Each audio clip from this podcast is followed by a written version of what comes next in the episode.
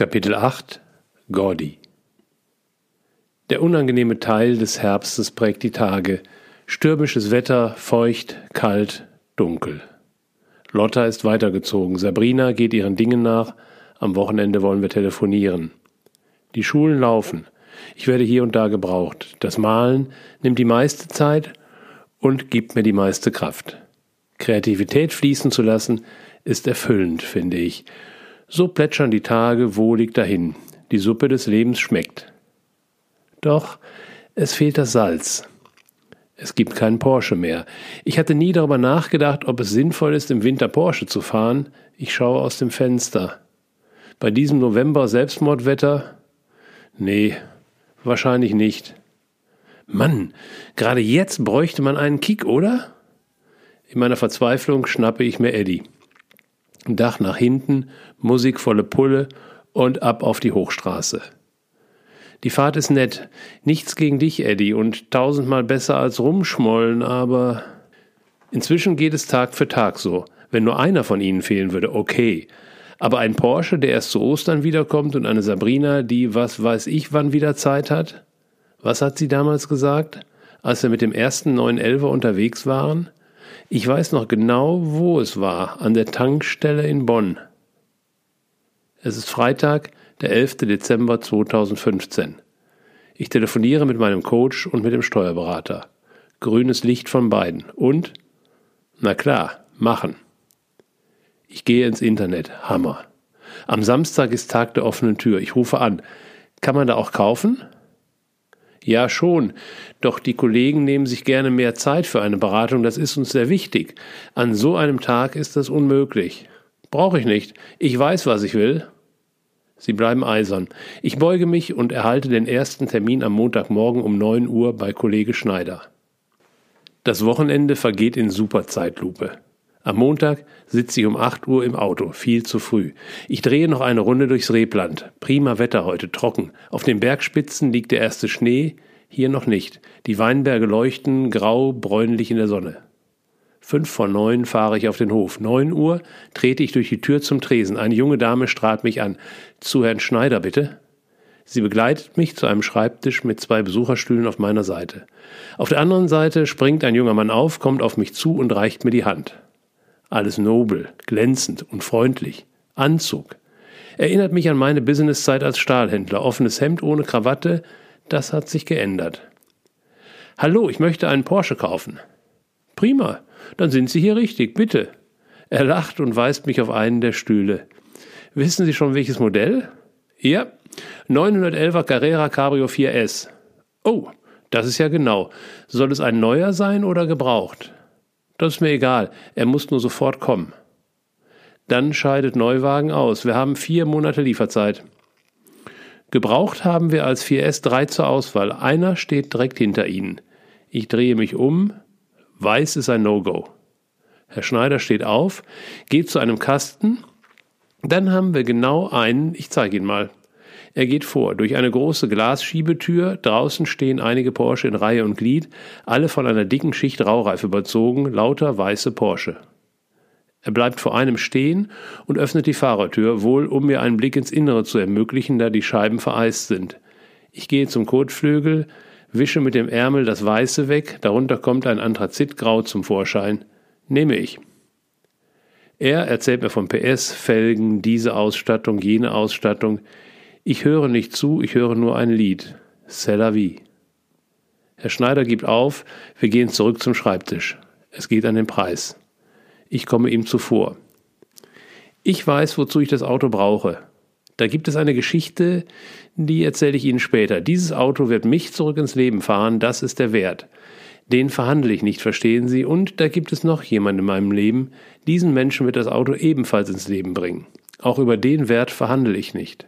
Nennen Sie mir also bitte den besten Preis, den Sie mir machen können, den werde ich dann bezahlen. Macht er. Wir finden eine Lösung, wie er zu seinem Geld kommt. Wann bekomme ich ihn? Ich lasse ihn gleich für eine Probefahrt bereitstellen, nehmen Sie ihn heute mit, solange Sie wollen. Danke, doch ich meinte für immer, nicht für einen Tag. Hm, es kommen die Feiertage, die Verträge müssen nach Stuttgart, ich fürchte, es wird Anfang Januar. Ich will protestieren, es knistert in meinem Nacken. Ah, verstanden. Kann ich mal den Kalender sehen? Ah ja, der 10. Januar ist ein Sonntag. Können Sie ihn am 8. Januar zulassen? Herr Schneider stutzt. Der 10. ist der Geburtstag meiner Tochter. Ah, ich verstehe. Nein, können Sie nicht, aber gleich, wenn Sie möchten. Er möchte, ich erzähle, und eine Freundschaft entsteht. Oder bestand bereits? Ich denke da nicht mehr drüber nach, wenn ich das Gefühl habe, Martha hat ihre Finger im Spiel. Das Aufregendste an der diesjährigen Weihnachtszeit ist die Frage, wie locke ich sie hierher? Dass Sabrina zur Taufe kommen muss, steht außer Frage. Schließlich muss sie mich dann ja auch heiraten. Immer wenn ich mir ihr Gesicht vorstelle, lache ich laut auf. Überhaupt prägt ein Dauergrinsen mein Gesicht. Neuerdings auch ohne Porsche fahren. Der Trick funktioniert. Marthas Geburtstag ist ein nachvollziehbarer Anlass und ja, sie freut sich endlich wieder in Baden-Baden zu sein. Der Termin ist von Porsche bestätigt. Das Wetter passt, denn der Porsche hat keine Winterreifen. Das einzige Problem, wie soll ich das lange Warten aushalten? Martha fragen. Hi Martha, online? Hi Daddy, klar. Du willst wissen, ob jetzt alles passt? Ja, du kannst deine Reise mit Sabrina und deinem Feuerross planen. Sie wird stattfinden. Habe ich dir doch gesagt. Lass knacken, Papili. Du brauchst mich nicht dafür, du brauchst nicht einmal Geld dafür. Doch es kommt, es beruhigt dich und gibt dir noch einmal einen Schub von Größe und Fülle. Es lässt dich weiter werden und du weißt, Geld zieht Geld an. Es ist nur ein Synonym. Doch wem sage ich das? Du bist der Meister im Umgang mit Energie und Geld ist pure Energie. Solange sie fließt, das hast du auch erkannt. Also lass sie fließen. Deine Bilder gefallen mir übrigens sehr gut. Da kommt noch mehr. Es wird leichter und schneller. Und klar, natürlich finden sie Abnehmer und klar werden sie Energie in Form von Geld zurückbringen. Deine Schulen stottern etwas gerade. Doch das ist nur der kalte Winter. Sie werden brummen nächstes Jahr. Du natürlich auch. Du kannst dich ruhig wieder etwas herausnehmen. Häng nicht so an deiner Kontrolle. Lass sie machen. Sie sind gut und brauchen die Freiheit. Dann sind sie auch erfolgreich. Doch auch das hast du ja bereits erkannt. Was willst du eigentlich von mir? Du weißt und spürst doch alles selbst. Naja, ich freue mich, dich zu spüren, keine Frage. Hast du jetzt noch einen Punkt? Ja, irgendwie habe ich das Gefühl, dass 2016 ein besonderes Jahr wird, ein magisches. Da wäre es doch passend, Silvester an einem magischen Ort zu sein. Eine Burg, vielleicht der Keltenberg in Frankreich. Ah, ich bekomme ein Bild. Nee, oder? Yep, Daddy, das waren immer gute Reisen. Das solltest du tun. Hi, das wird spannend. Ich bin dabei. Dann organisier mal flott. See you later, Daddy. Oh Mann, ich weiß nicht. See you, Martha. Das Bild, das ich sehe, ist die Burg auf Bornholm. Im Winter, das ist doch verrückt. Und viel zu weit. Gut, sammeln. Ich mache mir grundsätzlich nicht viel aus Silvester, schon gar nicht aus Partys. Sabrina hatte kundgetan, dass sie mit Freunden feiert Lotte hat eine Party in Basel, so sah ich mich zu Hause. Nun buche ich einen Flug von Frankfurt über Kopenhagen am Tag vor Silvester. Rückflug am 2. Januar. Ich finde ein Bett im einzigen geöffneten Hotel in Gudiem, dem Ort, in dem ich während der ersten Reise mit Martha Lukas traf. In der Nacht träume ich von Tempelrittern, Merlin und Morgan. Alles klar. Das Umsteigen in Kopenhagen geht flott. Der zweite Flieger ist eine Propellermaschine. Mit der gleichen kam Martha damals auch nach Bornholm. Gefühlt ist sie auch diesmal an Bord. Bornholm ist einfach ihre Insel. Ich fahre direkt zu dem kleinen Hotel. Während Marthas Abiturreise nach Bornholm, das war die dritte Reise, hatten wir außerhalb von Gutjem auf dem Campingplatz gestanden. Mit Lotta, Martha und meiner 90-jährigen Mutter im Wohnmobil. Eine krasse Herde, wie die Kids sagten. Wenn Oma abends in der Koje lag, sind wir manchmal an der Küste entlang auf ein spätes Eis in den Ort gelaufen. Von dort sahen wir auf dieses Hotel, in die Felsen gebaut, mit traumhaftem Blick über die Bucht und den Hafen. Nun betrete ich es. Ein fröhlicher Däne begrüßt mich, zeigt mir das Zimmer und fragt, ob ich abends essen möchte. Klar, sieht gut aus hier, und auf der Fahrt hatte ich nicht den Eindruck, dass sich viele Alternativen bieten. Es gibt Truthahn. Die Zeit reicht für einen Ausflug zur Hammersburg.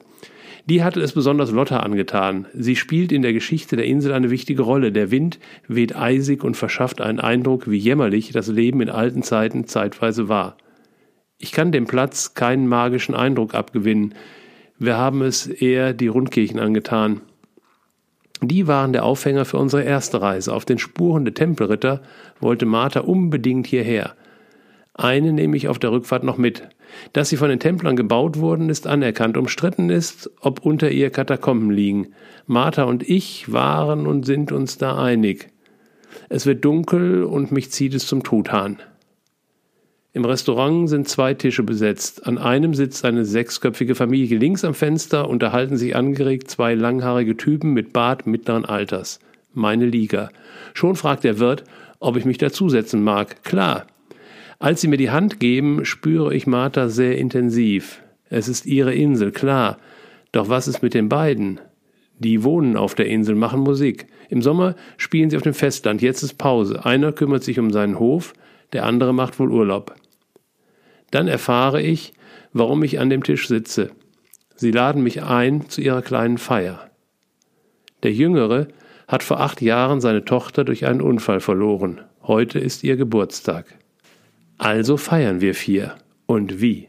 Der Truthahn ist exzellent und es gibt Beilagen ohne Ende. Ich säbel mir dreimal ein Stück heraus, dann packen Lasse und Erik ihre Gitarre und Mundharmonika aus und zeigen, was sie drauf haben.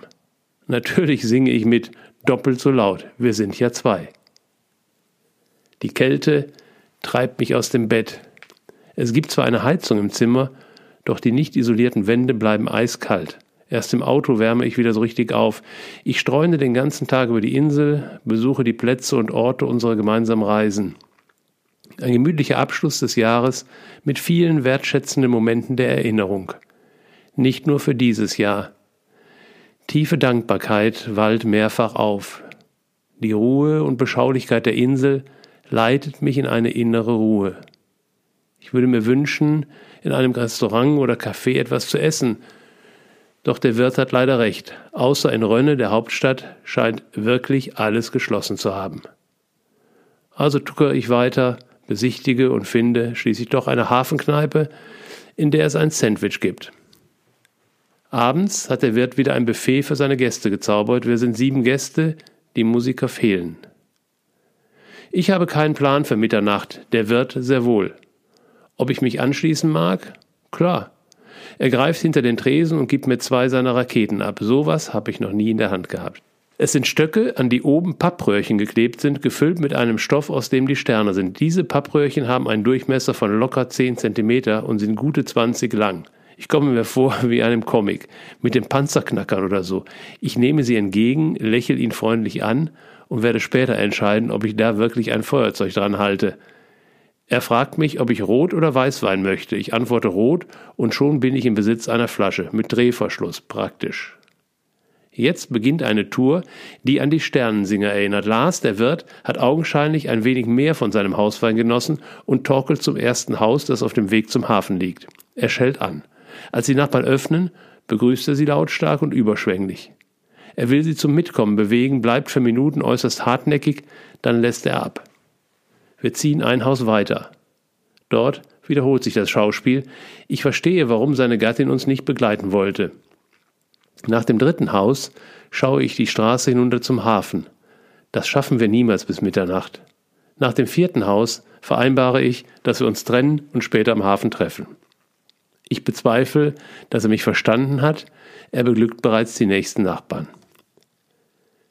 Mit Hilfe des Handys leuchte ich den Trampelpfad zu den Klippen aus. Das habe ich von den Kids gelernt. Oben angekommen, frage ich mich, wieso ich überhaupt in den Hafen wollte. Ich habe eine grandiose Aussicht hier. Hundert Meter unter mir steht eine Menschentraube am Hafenbecken. Die Kneipe von Lukas hat geöffnet. Ich freue mich, ihn später zu treffen. Mein Blick geht über das Meer. Die Sicht ist klar, der Mond ist noch fast voll und erzeugt ein Glitzern, soweit das Auge reicht. Ich bleibe eine Weile hängen an dieser Linie, wo das Meer in den Himmel übergeht. Es setzt mich auf einen Stein. Dann höre ich sie. Hi Daddy. Schön, dass wir hier noch einmal hergehen. Siehst du diese Linie? Kaum wahrnehmbar. So ist es auch mit den Dimensionen. Es gibt nicht die klare Abgrenzung dreidimensional zu fünfdimensional, dieser Raum, jene Räume. Alles ist verbunden, verwebt. Schau auch einmal in die Tiefe des Meeres, bleib nicht an der Oberfläche hängen. Stell dir die Tiefe vor, dann beginne sie zu sehen. Kommt alles noch, Daddy? Wir haben ja gerade erst angefangen. Ich spüre die Berührung, mir wird warm, trotz des eisigen Windes um die Nase, die Tränen laufen, Tränen der Rührung, der Dankbarkeit. hier sein zu dürfen, Freunde zu treffen, wohin ich auch fahre, mich wohlzufühlen mit mir. Das ist relativ neu für mich. Ich lache auf. Alter Sack, was geht noch? Da knallen die ersten Raketen. Sie erhellen meinen Sitzplatz und natürlich den Hafen. Prost Neujahr auf uns, auf ein magisches 2016. Ich genieße die Aussicht, friere mir beim Senden von Silvestergrüßen an Sabrina und Lotta fast die Finger ab. Ich entscheide mich unter Wahrung eines gewissen Sicherheitsprozederes, die Dynamitstangen am praktischen Holzstab zu zünden und werde durch ein echtes Schauspiel belohnt. Spät zockel ich zu Lukas Kneipe. Ich finde ihn nicht, allerdings meinen Wirt in einer Traube von Menschen. Ich versuche unerkannt zu bleiben und erfahre, dass Lukas verkauft hat. Ihm ging es gesundheitlich schlecht. Burnout. Was? Der war höchstens 35. Ich bin geschockt. Die Kids mochten ihn sehr. Jetzt entdeckt mich auch noch der Wirt. Ich bin gefangen. Ein Glas und eine Dänisch-Lektion später seile ich mich heimlich ab. Die Traurigkeit über Lukas Geschichte schleicht sich auf dem Heimweg in meine Knochen. In der Nacht kommt die Kälte noch hinzu. Ich stehe auf, ziehe mir Hose und Pullover über, nichts zu machen. Eiskalte Füße. Um vier checke ich die Flugverbindungen. Alles klar, ich finde Schlaf. Um 8 Uhr erreiche ich die Hotline und buche um. Um 10 Uhr hebt die Propellermaschine ab. Ich schaue aus dem Fenster auf die im Nebel liegende Insel. Wieder fühle ich Dankbarkeit und eine Freude, weiterzuziehen. Früher brauchte ich oft eine Panikattacke für solche Entscheidungen, heute reichen kalte Füße. Sehr gut. Und immer noch verbesserungsfähig. Ich poste Sabrina ein Selfie. See you soon in BB. Ich öffne mein MacBook, die erste Kontaktaufnahme im Flieger. Hi Martha, geht das so? Hi Daddy, klar, immer. Das klappt ja gut mit dem Wabbern bei dir, Grins. Und weißt du was? Das ist noch nicht das Ende. Doppelgrins. Nein, kein Scherz. Meinst du, für mich hat das Forschen und Erkunden aufgehört? Es geht auch hier immer weiter. Wir gehen nicht mehr zum Ursprung zurück. Es ist einfach zu erklären. Das Vor- und Zurückgehen, das Gehen durch den Vorhang, Inkarnationen, all das sind nur Erklärungen aus dem Verstand für den Verstand. Ich bin jenseits des Verstandes, meines sowieso. Ich habe hier keinen. Und deiner? Nun, wenn wir jetzt miteinander reden, ist er ja auch ausgeschaltet, oder? Er versucht sich einzumischen, klar. Würdest du es ihm gestatten, wäre der Kontakt zu mir unterbrochen. Warum wohl? Nun, wir bewegen uns jetzt in diesem Moment außerhalb deines Verstandes. Dennoch brauchst du keine Räucherkerze, keine abgedunkelten Tasten und all diese Tricks. Dein Verstand ist noch da. Er kümmert sich um deine Finger beim Schreiben, überwacht, dass du rechtzeitig mit deiner Freundin schreibst, steuert deine körperlichen Bedürfnisse und all diesen Kram. Und du bist parallel hier bei mir. So einfach ist das. So viel für heute. Alles andere wäre nur wieder philosophieren, vortragen, erklären und sowas. Hier geht es darum, dich weiter fallen zu lassen, deinen Körper zu öffnen, wie die Kollegen Musiker das mit dir gemacht haben. Ja, auch sie gehören zum Cluster. Wir finden uns mehr und mehr. Deswegen ist es wichtig, dass du dich bewegst. Ich kann die nicht alle in einen Bus setzen und zu dir karren. Klar, könnte ich. Doch wäre das letztendlich nicht auch langweilig für dich? Sudle, dann klär mal schön die Option mit unserer Schwester und dann haut rein, ihr zwei. Es wird mir eine Freude sein, bei euch zu sein, wenn ich darf. Nein, ungefragt komme ich nicht. Ist ja nicht so, dass ich hier nichts zu tun habe, Grins. Ich habe viel und gar nichts zu tun. Hier ist es einfacher, weil hier keine Linearität ist. Da kommt kein Stress auf. Doch den hast du doch inzwischen auch nicht mehr, oder? Ein Termin pro Tag. Wieso bist du eigentlich immer noch so hektisch, wenn Sabrina nicht sofort antwortet? Das mit dem Vertrauen hast du abgehakt. Lineare Zeit interessiert dich kaum noch. Gute Frage, oder? Wie wäre es, wenn du die mal selbst beantworten würdest? Verbinde dich doch mal nicht mit mir, sondern mit dir. Lach kaputt. Ja, es ist fies, ich weiß. Doch von wem hab ich das nur? War schön mit dir zu plaudern. Genieß deine Zeit, mache ich auch. Ich liebe dich, ich liebe die Schwester gleichermaßen. Ich bin die, die du Martha nanntest. Bis bald. War aber schön. Am 8.1. übernehme ich meinen 911er per Handschlag mit Foto fürs Familienalbum. Stilecht inklusive einer Flasche Champagner in der Holzkiste. Ich streichle über den glitzernden Lack, steige ein. Dach öffnen, Handy synchronisieren, c'est la vie. Gabriel schiebt die Glasfront an die Seite. Atmen. Ich drehe den Schlüssel. Der Porsche erwacht zu seinem neuen Lebensabschnitt. Wir haben erstmals entschieden, einen Jahresstart statt der traditionellen Weihnachtsfeier zu veranstalten. Wir treffen uns in einem idyllischen Gasthof außerhalb Baden-Badens in einem Tal dort, wo Marthas Wasserfallfoto entstand. Sie liebt den Wirt und die Geschichten aus seinen Zeiten als Steward auf dem Traumschiff. Als ich auf den Parkplatz fahre, haben sich bereits die ersten Mitarbeiter eingefunden. Klar, welches Gesprächsthema auf dieser Feier dominieren wird. Sofort stehen die ersten Probefahrten an. Das Restaurant liegt am Fuß der Schwarzwald-Hochstraße, also katapultieren wir die ersten Mitarbeiter kurz in eine neue Energie. Während des Essens sitze ich auf heißen Kohlen. Um 19 Uhr endlich kann ich aufbrechen und Schlüssel weg. Kleiner Scherz, Chef. Unser Youngster hatte ihn gemobst. Ich kann lachen. Bin sogar ein wenig stolz. Ich mag diese unnahbaren Überfliegerchefs nicht. Der Bahnhof Baden-Baden ist überschaubar. Wenn Gäste an einem der sieben Bahnsteige durch eine Unterführung gelaufen sind, landen sie auf dem innersten Bahnsteig. Von dort geht es durch das Bahnhofsgebäude zum Vorplatz oder entlang des Gebäudes zu einem Parkplatz. Genau da an der Ecke positioniere ich ihn.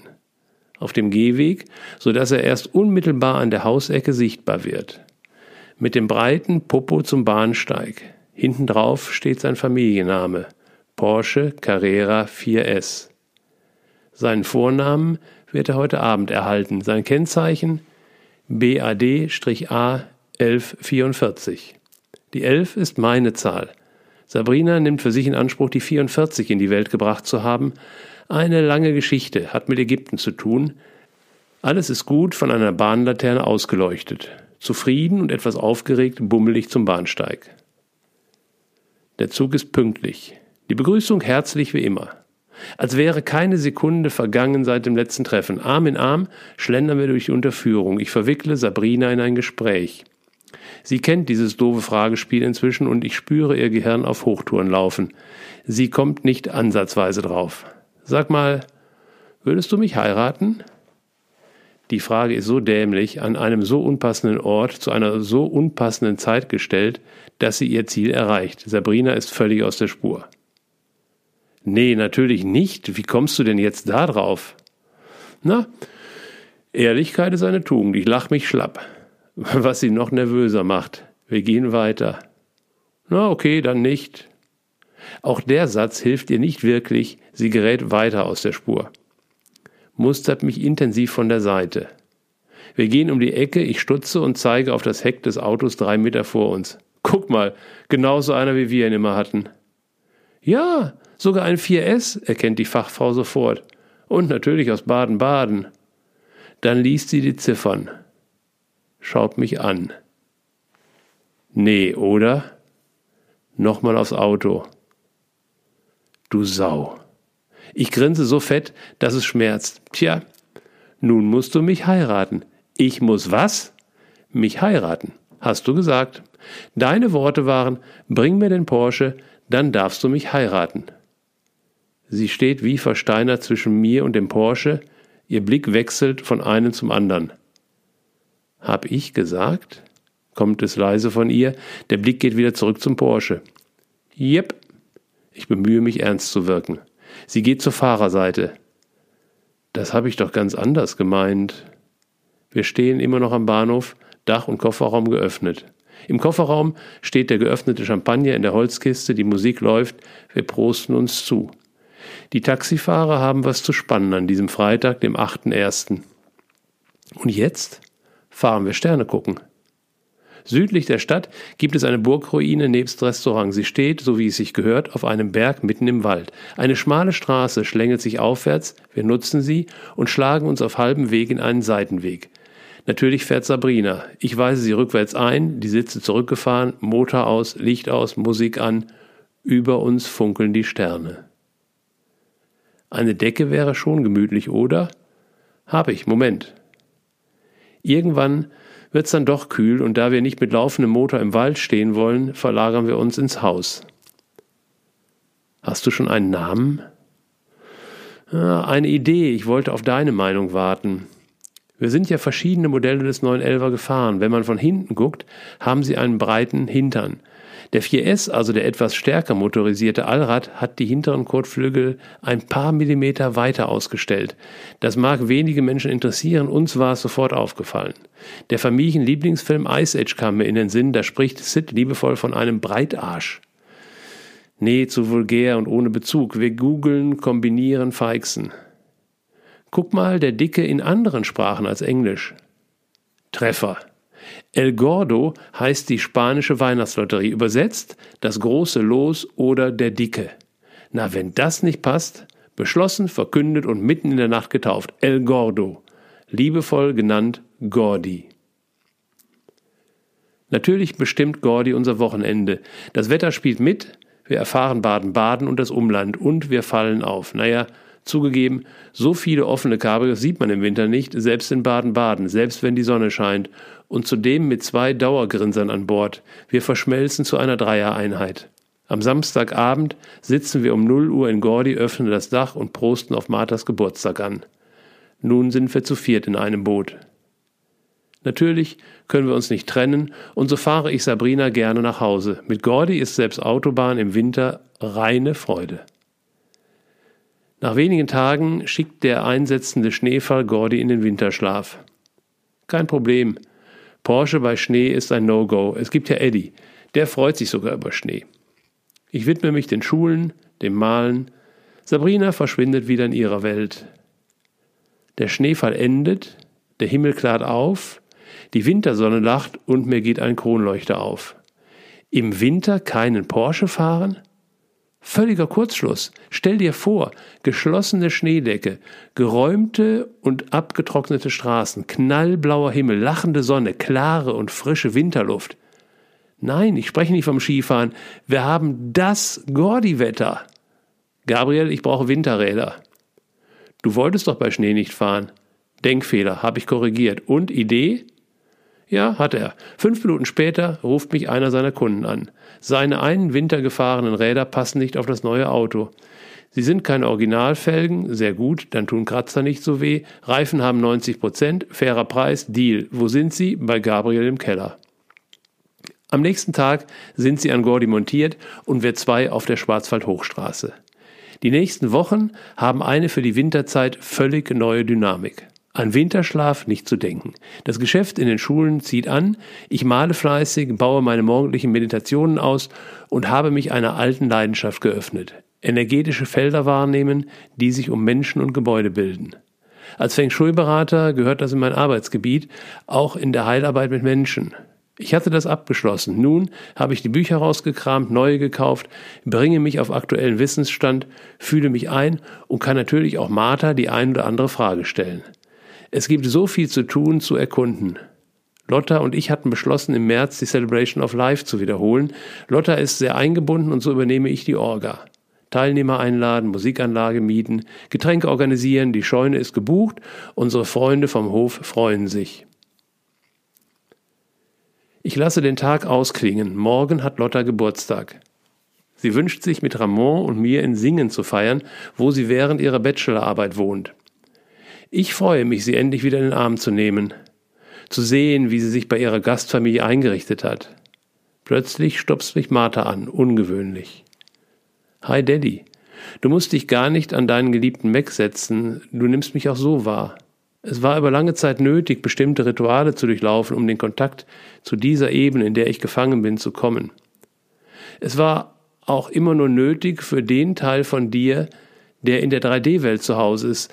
Es sollte den Teil deines Bewusstseins schützen, den du den Verstand nennst. Es bedurfte dieser Übungen, um ihn auszugrenzen und vor allem, um ihn den Glauben zu lassen, dass diese Kommunikation, die da abläuft, nicht in seiner Verantwortung liegt. Wenn etwas in seiner Wahrnehmung liegt, dann ist er trainiert und aufgefordert, es zu sortieren, zu bewerten und abzuwägen und zu schauen, ob es dem Gesamtsystem schadet oder dient. Und Genau. Alles, was er nicht kennt, kann er nicht einschätzen oder kontrollieren. Was der Bauer nicht kennt, das frisst er nicht. So einfach ist das. Du bist den Schritt gegangen, du hast Frieden geschlossen mit diesem Teil in dir und er mit dir. Du brauchst den Verstand nicht mehr beiseite zu schieben, du kannst also die Verbindung zu mir einfach stehen lassen. Dein Verstand kann das gut annehmen und hält sich heraus. Und es ist auch ein wenig, wie Sabrina sagte, dein Verstand erweitert sich dadurch. Doch es ist auch, wie ich sagte, da geht nichts mehr, das verwirrt dich. Nun, es passt zusammen, lass es mal wirken. Doch deshalb sind wir nicht zusammen. Ja, es stehen große Schritte an, für dich, für Sabrina, und du glaubst es kaum für mich, Grins. Klar, zieht auch ein Teil der anderen Seelen auf deiner Ebene mit und profitiert von unserem nächsten Weg. Doch da sollte nicht unser Fokus liegen, meiner liegt da eh nicht. Löse dich endgültig von der Idee, dass du irgendwas für die Menschheit zu tun hast, dass Sabrina etwas heilen wird für andere. Es geht nur um dich, um Sabrina und mich. Und für jeden von uns geht es auch wieder nur um uns selbst. Wir sind miteinander verbunden, klar, doch nicht, um uns zu helfen, zu unterstützen. Denn das würde bedeuten, wir sind nicht ganz, nicht eins, wir brauchen den anderen, um ganz zu sein. Das wäre das alte 3D-Spiel. Da stehen wir lange drüber. Ich sowieso, grins. Wir gehen unsere Wege immer allein, selbst wenn wir nebeneinander gehen. Das Besondere ist nur, dass das gemeinsame Feld immer größer wird.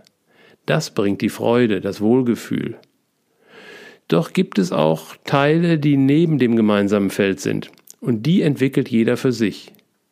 Das ist es, was du gerade in den letzten Tagen gelernt hast. Die Grenze dazwischen immer deutlicher wahrzunehmen und zu respektieren. Das ist es, was in 3D gemeint ist, wenn jemand sagt, halt dich heraus aus meinen Dingen. Wenn drei Ursprünge wie wir den Weg gemeinsam gehen und wenn sie so weit geöffnet sind wie wir, dann verschwimmt diese Grenze wieder. Also noch einmal. Erst ist es wichtig zu lernen, diese Grenze zu erkennen und zu akzeptieren. Sie sind nicht zu überschreiten. Dann kannst du das alles wieder vergessen, denn dann bist du im Wabbern. Da gibt es keine Grenzen mehr und weil du sie nicht mehr brauchst. Du bist frei und du bist klar und du bist durchsichtig. Wenn du in diesem Seinszustand über eine solche Grenze gehst, dann bist du sozusagen neutral. In diesem Zustand kannst du nicht mehr stören oder beeinflussen. Das ist es, was du und Sabrina zuletzt mit etwas Erstaunen erfahren habt, und ihr beginnt es zu erkunden und zu erfahren und auch zu genießen. Hicks, grins. Nein, ich habe nicht spioniert, ihr hattet mich eingeladen. Die Reise von Sabrina wird stattfinden, klar. Ihr werdet sie in den nächsten Tagen weiterhin intensiv vorbereiten, weniger mit Kramen, eher so, wie es bereits begonnen hat. Sie wird den Flug rein antreten und du wirst bis dahin alle Felder in dir aufgelöst haben, so dass du völlig klar und rein bist. Natürlich quetsche ich mich in El Gordi und fahre mit euch zum Flughafen. Den Abschied der keiner ist, wollen wir doch feiern. Es ist wiederum ein Nachhausekommen. Es ist wichtig, dass Sabrina dahin zurückgeht. Es ist mehr ein nach vorne gehen. Es liegt in dem Land, in der Akasha dieses Landes, ein Teil gebunden, den sie nicht dort gelassen hat. Sie hat ihn woanders und zu einer anderen Zeit gelassen. Doch sie wird ihn dort wiederfinden und zu sich zurücknehmen. Leicht, gelassen. Das wird auch eine Heilung für das Land sein, doch sag ihr, dass ihr Fokus nicht darauf liegen sollte. Wenn sie mit diesem Fokus, dieser Absicht durch das Land geht, dann geht sie in Resonanz zu den Menschen und ihren Themen. Das kann sie tun, wenn sie nicht widerstehen kann, doch es macht alles viel schwerer, denn das Land ist eingehüllt in Schwere. Die braucht sie nicht auf sich zu nehmen. Ja, du hörst richtig. Es gibt die lichte Seite, die vielen geweihten und heiligen Plätze. Es gibt Millionen Seelen, die diese Energie tragen und vervollkommnen, doch es gibt auch die Gegenseite. Und die ist stärker und intensiver als manch Schatten, der euch bisher begegnet ist. Lasst beide alles dort, wie es ist. Es verändert sich aus sich selbst heraus. Die Prozesse sind angestoßen, sie entwickeln sich und gleichen sich aus sich selbst ab mit allen anderen Optionen und Plänen.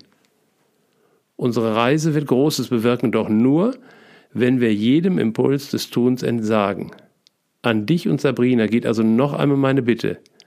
Geht den Weg nur für euch, jeder für sich, jeder für den anderen, mehr nicht. Danach werden wir feiern. Ehrlich gesagt, wir beginnen bereits am Vortag von Sabrinas Abreise mit dem Feiern und wir werden die ganze Zeit über feiern. So ist das beim Wabbern. See you, Daddy. Alles ist gut. Martha. Abends telefoniere ich mit Sabrina. Ich weiß überhaupt nicht, wo die Glocken hängen, sage ich mit einem tiefen Seufzer. Ich habe ihr gerade Marthas Worte vorgelesen. Kannst du mir alles per E-Mail senden? Ich muss mir das mal in Ruhe durchlesen. Klar, ich hatte mir Erleichterung versprochen, jetzt bin ich noch mehr verunsichert. Martha führt doch wieder was im Schilde, oder? Ich weiß nicht, antwortet Sabrina. Ich habe das Gefühl, ihr seid noch weiter zusammengerückt. Sie ist bei dir und ich glaube, sie möchte, dass du noch mehr loslässt, was auch immer. Weißt du was? Ich fühle mich umzingelt. Ich lasse das jetzt wirklich alles los. Morgen ist Lottas Geburtstag, da freue ich mich drauf. Martha kann mich mal. Jetzt ist Lotta mal dran. Punkt. Sabrina schweigt.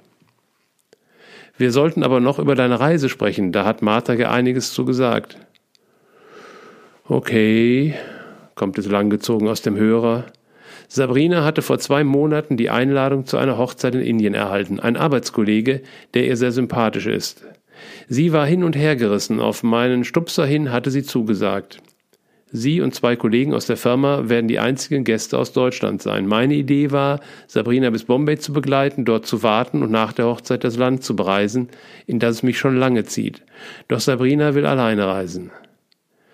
Mit dir, deiner Empfindlichkeit für Lebensmittel, den Panikattacken, da bist du mir echt keine Hilfe. Ich musste ihr leider zustimmen. Martha sagt, wie du, dass ich mich aushalten soll. Ich wollte es nicht so deutlich sagen, doch genau das wünsche ich mir. Komm bitte nicht mit, weder physisch noch mental. Es ist meine Reise, okay? Ich kann es nicht nachvollziehen und bin eingeschnappt, doch wenn die zwei sich einig sind, bitte. Ich habe genug zu tun. Die Sonne steht noch tief und strahlt die laubfreien Bäume an, die links an mir vorbeifliegen. Der Boden ist eingehüllt in Nebelfelder, der Himmel strahlend blau. Ich liebe das Licht eines frühen Morgens im Winter. Mein Blick geht wieder nach vorne. 250 Stundenkilometer. Gordy rührt sanft vor sich hin. Aus den Lautsprechern bemerkt Cat Stevens, Morning has broken. Ich habe aufgegeben, mir Gedanken zu machen, wie der Zufallsmodus aus inzwischen über 300 gespeicherten Liedern immer das Passende findet. Offenburg Mitte lese ich auf dem vorbeifliegenden Schild. Das ist die Ausfahrt aus den Jahren meines aktiven Fliegens. Zwei Jahre brauchte es, bis ich endlich meine Lizenz in den Händen hatte. Wieso haben Sie schon 80 Stunden? fragte mich der Prüfer. Junge Flugschüler legen ihre Prüfung nach 30 bis 40 Stunden ab. Ältere Semester wie ich brauchen ein paar mehr. Weil ich gerne fliege, war meine Antwort. Ich hatte es genossen, mit meinem Fluglehrer gemeinsam unterwegs zu sein. Manchmal saßen die Kids hinten drin. Es war erlaubt, wenn der Fluglehrer mit an Bord war. Mehr brauchte ich nicht zu meinem Glück. Wieso also durch eine Prüfung quälen? Dann hatte ich endlich doch den Lappen. Am folgenden Wochenende unternahm ich einen Flug mit Martha. Es war einer jener magischen Momente, wenn alles passt. Wir hatten idealen Wind und Sicht und Wolken in einer Höhe, in der sie überfliegbar waren. Als sogenannter Sichtflieger darf man den Wolken nicht zu nahe kommen und sie auch nicht durchfliegen. Gibt es jedoch Wolkenfelder, die große Lücken aufweisen, dann doch. Und genau durch so einen Durchgang schraubten wir uns in engen Kurven wie ein Korkenzieher nach oben. Bis wir über uns den strahlend blauen, klaren Himmel hatten und unter uns weiße Zuckerwatte. Es war atemberaubend. Schweigend und staunend zogen wir unsere Bahnen, fanden wieder unser Loch nach unten. Zwei Stunden später wiederholten wir diese seltene Gelegenheit. Wir waren glückselig. Ein gelungener Einstieg für meine Karriere und ein wunderbarer Vater-Tochter-Tag. Dieser Flug sollte dann letztlich mein letzter sein. Zwei Wochen später verstarb Kerstin, die Mutter meiner Kinder. Schlagartig war ich Alleinbegleiter von zwei Mädels im Alter von 16 und 18 Jahren. Ich entschied, das Risiko nicht mehr einzugehen, als zwei Monate später mein Fluglehrer und zwischenguter Freund Wolfgang ebenfalls verstarb, war der Spaß am Fliegen endgültig vorbei. Ich habe das Flugfeld nie wieder betreten. Ein Seufzer mischt sich in die letzten Takte von Cat Stevens. Sonntagmorgen ist eine gute Zeit, um die Zügel locker zu lassen. In Freiburg lese ich Ramon am Bahnhof auf. Wir klopfen uns auf die Schultern, er singt in Gordi ein und wir surren offen die Landstraße Richtung Singen. Wir zirkeln ein wenig durch die Gassen, dann finden wir die Einfahrt. Lotta erwartet uns vor dem Haus. Ihr seid nicht zu überhören, lacht sie. Sie hat es toll angetroffen in ihrer zeitweisen Behausung. Eine Künstlerin überlässt im Haupthaus zwei Räume an Lotta.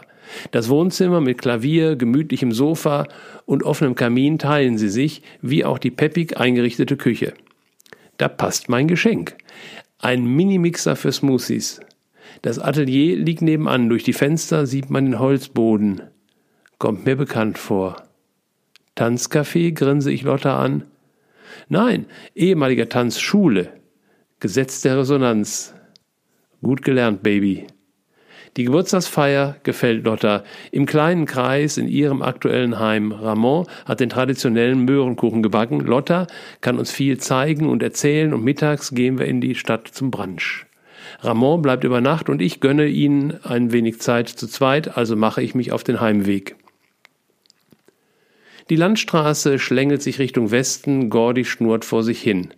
Nach einer Stunde meldet sich meine Blase und ich halte Ausschau nach einem Parkplatz. Zum Bahnhof steht auf einem Wegweiser, ich biege ab. Ein Holzhaus taucht auf, weit überhängendes Giebeldach, in meine Richtung mit einer offenen Terrasse. An der Längsseite parkt ein Bus. Das Gebäude ist nur doppelt so lang. Ich steige aus und gehe zu der Terrasse. Dort scheint mir der Eingang zu sein. Drinnen finde ich bestimmt ein WC. Über dem Eingang hängt ein winziges Schild. Himmelreich. Manchmal ist es recht nah, schmunzel ich. Innen finde ich ein WC und verlasse das Gebäude durch einen Seiteneingang, der direkt zu einem der zwei Gleise führt. Der Bahnsteig wirkt verlassen. Ich trete an die Bahnsteigkante und schaue prüfend auf die Gleise. Sie sind verrostet, doch auf der Oberseite blank. Es fahren also Züge hier, denke ich, und folge dem Lauf der Gleise. Nach 20 Metern habe ich das Ende des Bahnsteigs fast erreicht. Rechts steht ein Pfahl mit einem Fahrplan. Darüber steht Höllentalbahn. Ich lache auf und ein seltsames Gefühl durchschleicht mich. Irgendwie wirkt die Szene unwirklich, wie die Eisenbahnanlage meiner Kindheit. Fast menschenleer, seltsam still. Gordy springt mit einem Fauchen an und schnurrt zurück zur Landstraße. Die Playliste wählt, warum sie lacht. Martha kommt in meine Gedanken und wir schauen zurück auf den Tag. Plötzlich durchläuft mich ein Schauer vom Kopf über Nacken, Rücken bis in die Beine in einer noch nie erlebten Intensität. Tränen strömen, die Hände krampfen sich um das Lenkrad. Ich nehme das Gas raus, spüre, wie meine Brust sich in alle Richtungen ausdehnt. Das Kribbeln verstärkt sich noch weiter. Ich atme mehrfach tief ein und aus. Ich halte an, die Wellen verstärken sich weiter. Dann höre ich eine laute Stimme mitten in meinem Kopf. Papa? Es ist Martha. Darf ich ganz zu dir reinkommen? Ich antworte Ja. Mehr gedacht als ausgesprochen. Ich kann über diese Frage nicht nachdenken, geschweige denn darüber, wie sie das meint oder welche Folgen das haben könnte. Ich bin noch immer vollkommen gebadet in meiner Rührung. Gerne, füge ich hinzu. Dann übermannen mich die Wellen restlos. Und genauso Schnell ist wieder alles vorbei. Wow, was war das denn? Wow, was war das denn? Sabrina löst sich aus meiner Umarmung. Inzwischen habe ich kapiert, was an Lottas Geburtstag geschehen ist. Och, das war Martha. Das habe ich gemerkt. Du hast das ja bisher nur sehr eindrücklich geschildert, wie es war, wenn dann, wie hast du gesagt, dein Riesenbaby dich gedrückt hat. Danke für die gelungene Demonstration. Sie rückt ihren zerknautschten Mantel in Form. Ich meinte es etwas anders. Ähm, das war wirklich Martha. Ich berichte und schaue sie an. Das war zu viel. Lassen wir sie nach Indien gehen, vielleicht ist sie gedanklich auch schon dort. Ich verstaue ihr Gepäck in Gordis Kofferraum, passt gerade so, dann geht's Richtung Flughafen. Wir finden ein Bistro in der Abfertigungshalle. Ich habe keine Ahnung, ob ich ein Netz habe oder WLAN, besonders in der Woche nach der Hochzeit, wenn ich alleine reise. Ich streiche mit der Hand über ihr Haar. Ich lasse dich in Ruhe. Ich klinke mich nicht ein, versprochen. Sabrina schaut in meine Augen, ihre bewegen sich dabei, als würde sie in meiner Iris lesen. Schaffe mir einen Raum, das kannst du gut, einen Raum, in dem ich mich bewegen kann. Ich versuche das Bild zu greifen. Geht es um Sicherheit? Ich weiß nicht, worum es geht, jedenfalls nicht darum, dass du für mich da bist, hier oder woanders. Mehr kann ich auch nicht sagen. Dann lacht sie mich an. Frag Martha. Sabrina sendet ein Bild von der Zwischenlandung, dann ist sie verschwunden. Genau darauf bin ich inzwischen trainiert. Würde ich meditieren oder mich anderweitig konzentrieren, bekäme ich Bilder. So wüsste ich, ob es ihr gut geht, ob sie auf ihrem Weg ist. Ich kann auch vertrauen, dass ich alternativ nachts Informationen oder Bilder bekomme. Oder auch nicht. Marthas Unfall, ich bin verwirrt und unsicher, was jetzt genau meine Aufgabe ist. Möglichst wenig an Sabrina und ihre Reise denken, das ist klar. Denn fremde Gedanken sind das mächtigste Werkzeug, Menschen zu stören, zu beeinflussen oder schlimmstenfalls zu manipulieren. Also Kopf leer machen. Das geht immer leicht, wenn ich mich beschäftige. Ich habe die Buchhaltung ein paar Tage vernachlässigt. Nach zwei Tagen kommen Fotos per WhatsApp. Die Hochzeitsvorbereitungen laufen und sofort habe ich eine Verbindung, ich kann es nicht verhindern. Ich lege mich, schließe die Augen und bin in kurzer Zeit weit weg, in einem fluffigen Raum, wie in Watte gepackt. Wenige Bilder. Ich tauche auf, trinke etwas und funke Martha an. Hi Martha, online? Ich kapiere nicht so ganz, was ich gerade zu tun oder zu lernen habe. Kannst du mal einen Tipp geben? Hi Daddy, sure. Ja, es wird immer wieder so sein, als ob du in einer Zeit der Reise die Ebene wechselst. Du brauchst mich nicht mehr als Vermittler oder Verbindung. Du bist selbst die Verbindung. Und Sabrina wird sich ganz darauf einlassen können, ihren Weg der Heilung zu gehen. Sie macht also ihr Ding und du deins. Beide habt ihr keine Ahnung, worum es genau geht. Sie weiß nicht, wie es im nächsten Dorf aussieht, und du nicht, wie es im nächsten Raum aussieht, in den du wabberst. So ist das nun mal in der Forschung. Spannend, oder? Lachschlapp. Ich weiß, Daddy, du hast eine Ahnung, worum es in diesem Land für Sabrina geht, und du möchtest mehr wissen darüber. Es ist nicht nötig. Bleib mit deiner Wahrnehmung bei Sabrina und dir. Schau, wie du sie ganz persönlich unterstützen kannst, und das ist, indem du deine Forschung bei dir und mit dir machst. Und siehe, sie ist real, alles andere nicht. Und du bist doch Realist, oder? Grins. Wir bleiben in Kontakt. Wir können das so machen wie jetzt oder du übst deine neu erkannten Möglichkeiten. Das gleiche gilt natürlich auch für Sabrina und dich. Ich weiß, ihr übt schon. Ich krieg's mit. Ich sitze ja in der Telefonzentrale. Grins. Also, Daddy, hau rein. Alles ist gut. See you, Martha. See you, Martha. Danke. Ich bin nicht sicher, ob der Dank an Martha ganz ehrlich war. Ich empfinde das jetzt überhaupt nicht als Hilfe. Nochmal nachfragen ist mir zu blöd. Ich gebe mir an so einem Punkt immer zwei Optionen. Meinen Coach anrufen oder verdrängen durch anderweitige Beschäftigung und auf die Nacht hoffen. Ich wähle Verdrängung durch Buchhaltung. Gar nicht gut. Die Zahlen sind plötzlich nicht mehr so, wie ich sie erwartet habe. Der Trend stimmt nicht. Ich beginne, Vermutungen anzustellen, Erklärungen zu suchen, und kreiere Verbesserungen. Stopp. Erst die Daten erfassen, dann liegen Ergebnisse vor, dann analysieren und erst dann Fragen stellen. Was ist los mit mir?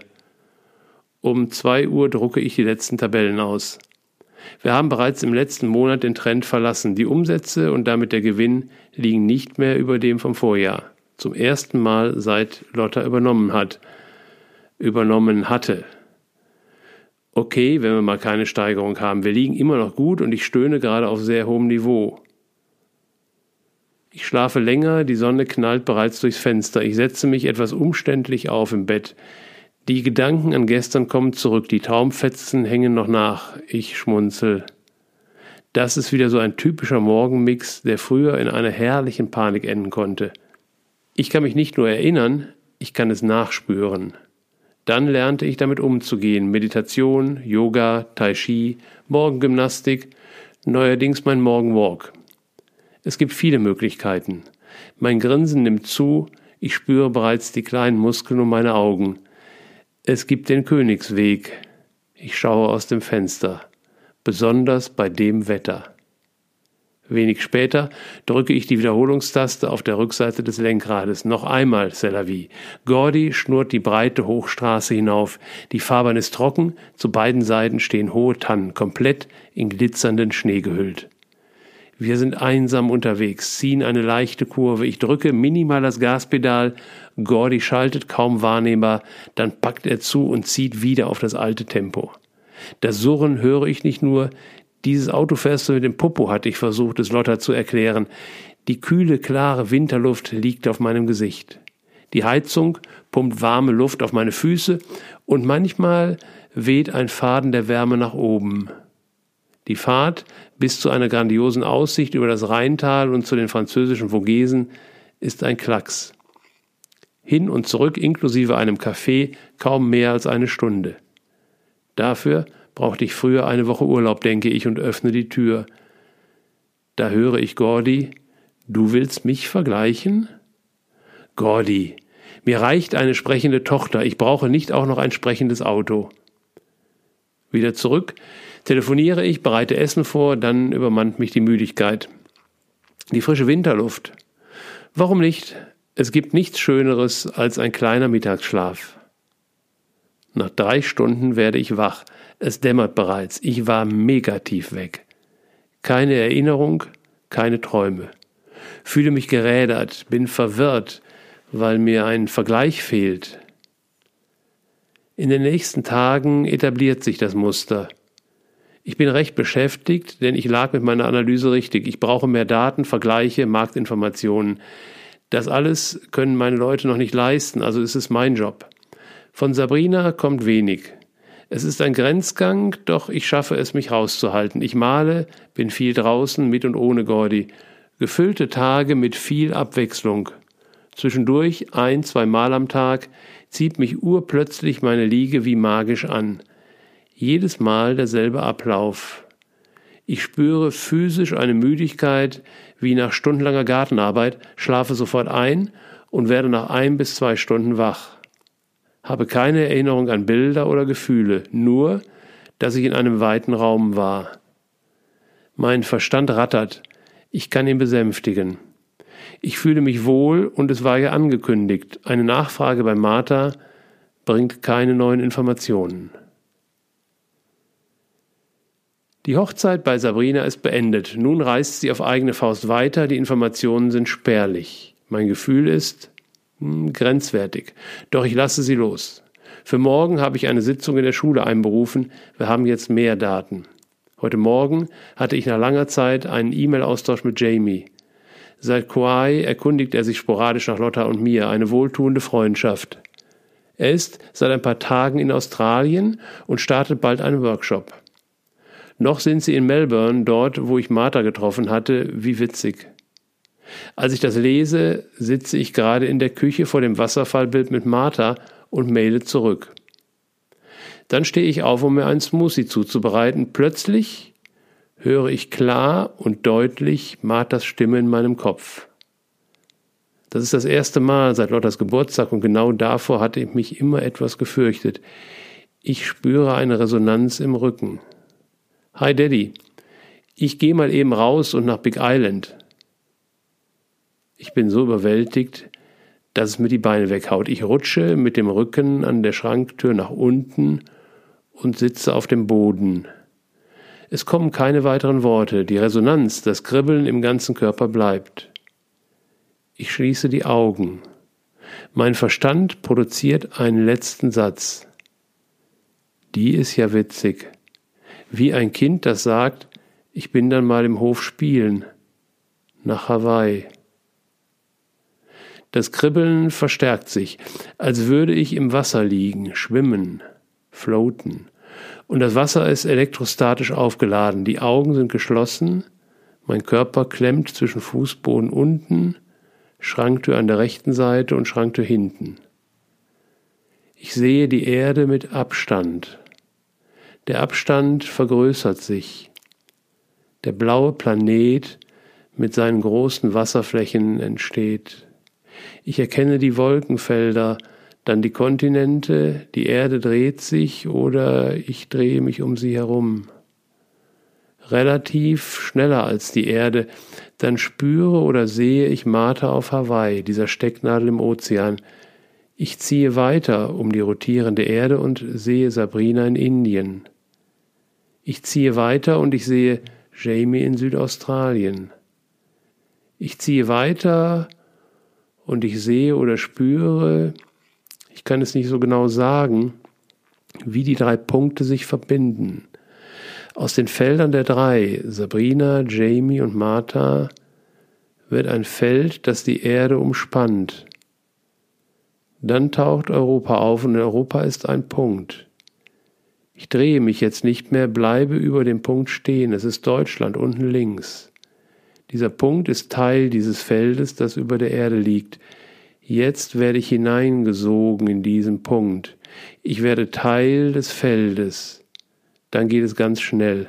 Ich nehme mich in der Küche sitzend wahr, mit geschlossenen Augen in meinem Körper, verbunden innerhalb dieses Feldes mit Martha, Sabrina und Jamie. Das ganz deutliche Gefühl, ich umspanne gerade mit meiner Wahrnehmung die ganze Erde. Mein Bewusstsein ist sozusagen um die Erde ausgedehnt. Dabei bin ich völlig klar und ruhig. Ich weiß nicht, wie lange ich dort so sitze. Ich glaube, der Hunger lässt mich die Augen öffnen. Mühsam rappelt der alte Mann sich auf und mixt sich endlich einen Smoothie. Wie cool ist das denn? Ich habe Gordy gerade ins Parkhaus gezirkelt. Ein Parksystem hat uns die Etage zugewiesen, dann den Parkbereich. Dort haben wir den ersten freien Platz gewählt. Die Parkplatznummern sind vierstellig und beinhalten so die Informationen über Parkhaus, Etage, Bereich und Einzelplatz. Wir stehen jetzt mittendrin und haben die Nummer 1000. So, Gordy, Master A kommt gleich zurück. Wir haben uns vorbereitet. Gordy ist gewaschen und gesaugt. Im Kofferraum liegt unser neuer Picknickkorb mit Snacks und Getränken für den ersten Appetit. Zu Hause ist ein mehrgängiges Menü vorbereitet.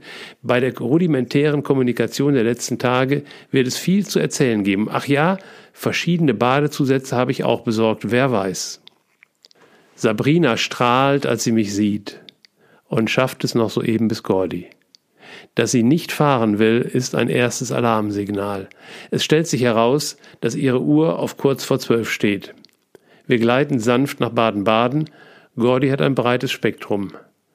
Sabrina hat seit Tagen eine Verdauungskrise und genau bis zu diesem Moment durchgehalten. Sie ist stark dehydriert und völlig entkräftet. Kaum hat sie meine Wohnung betreten, nimmt sich der Körper, was er braucht. Zwei Tage Schlaf, nur unterbrochen von Tee trinken, Toilettengang, ein paar Schritte, ab dem dritten Tag vorsichtig wieder feste Nahrung. Zwischendurch erzählt sie, zeigt Bilder. Nach dem Wochenende nehmen wir einen Schulmediziner ins Boot, schon allein wegen der Krankschreibung. Um den Heilungsprozess kümmern wir uns lieber selbst. Es war eine große Reise für Sabrina, für ihre Seele, für ihre Geschichte, ihre Vergangenheit und ihre Zukunft. Entwicklung heißt an die Grenze gehen. Das hat sie geleistet. Nun braucht der Körper Erholung und die Seele Integration. Wir reden viel, kurze Spaziergänge sind möglich, Gordy leistet seinen Teil. Sabrina braucht auch Zeit für sich. Ich nutze die Gelegenheit, mich den Schulen zu widmen. Ich bin zwei, drei Stunden bei den jungen Leuten, mal doch was in der Zeit. Sie schleicht in mein Atelier. An den Wänden stehen meine Kuhbilder im Format einmal ein Meter oder größer. Auf der Staffelei ein Bild über Hawaii.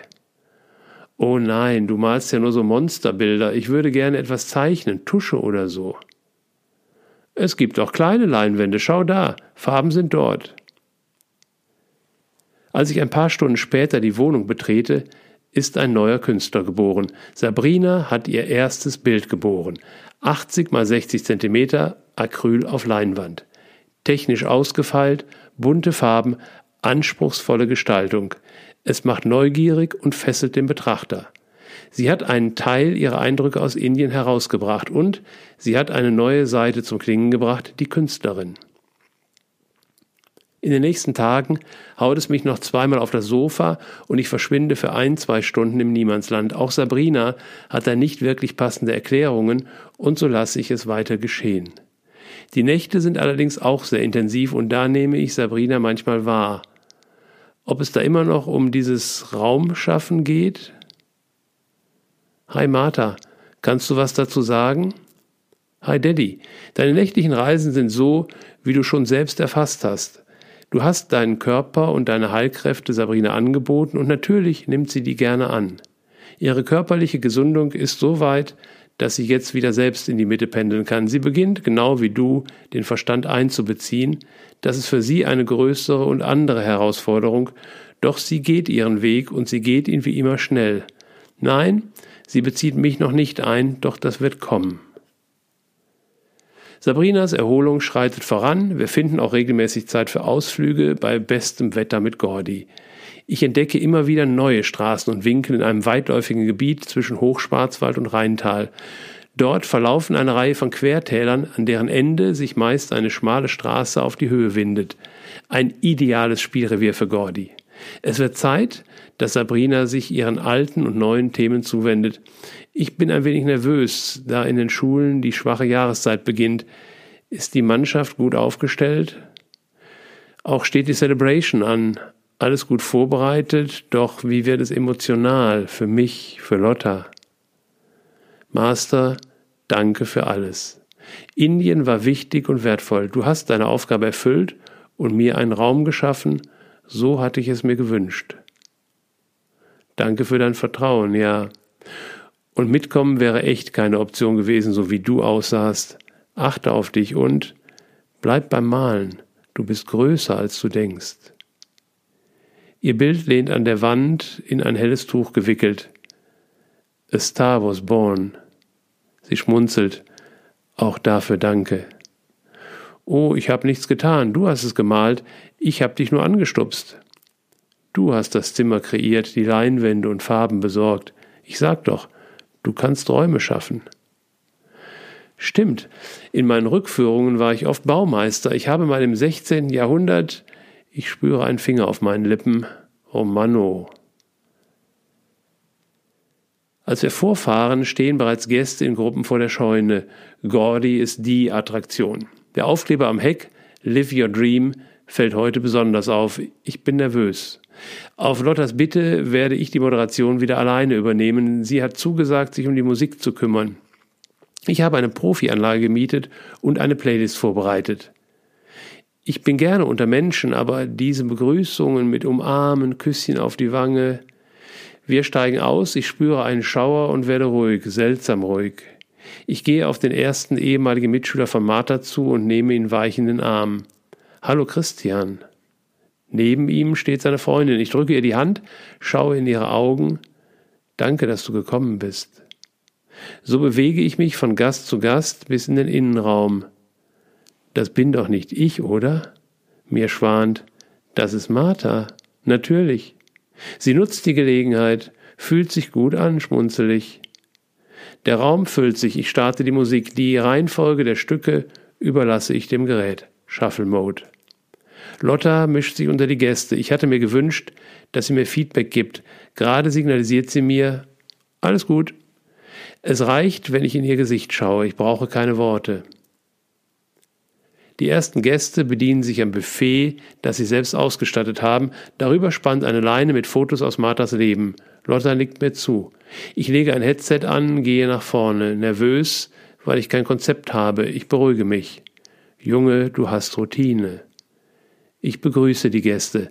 Der Start ist holprig, doch ich habe ein gnädiges Publikum. Lottas Gesicht wirkt entspannt. Ich reiche den ersten Mutigen ein Mikrofon. Sie berichten, wie es ihnen ergangen ist in dem einen Jahr seit Marthas Übergang. Einige stecken noch im Schmerz, andere bringen uns zum Lachen. Erlebnisse aus der gemeinsamen Zeit mit Martha werden vorgetragen, Berührendes wird geteilt. Ich will das Wort ergreifen, stocke, ein intensiver Schauer berührt mich, dann fasse ich mich. Wir haben uns ausgetauscht über das vergangene Jahr, wie jeder von uns mit seiner Trauer umgegangen ist, sehr unterschiedlich. Ich mag ein paar persönliche Ansichten dazu teilen.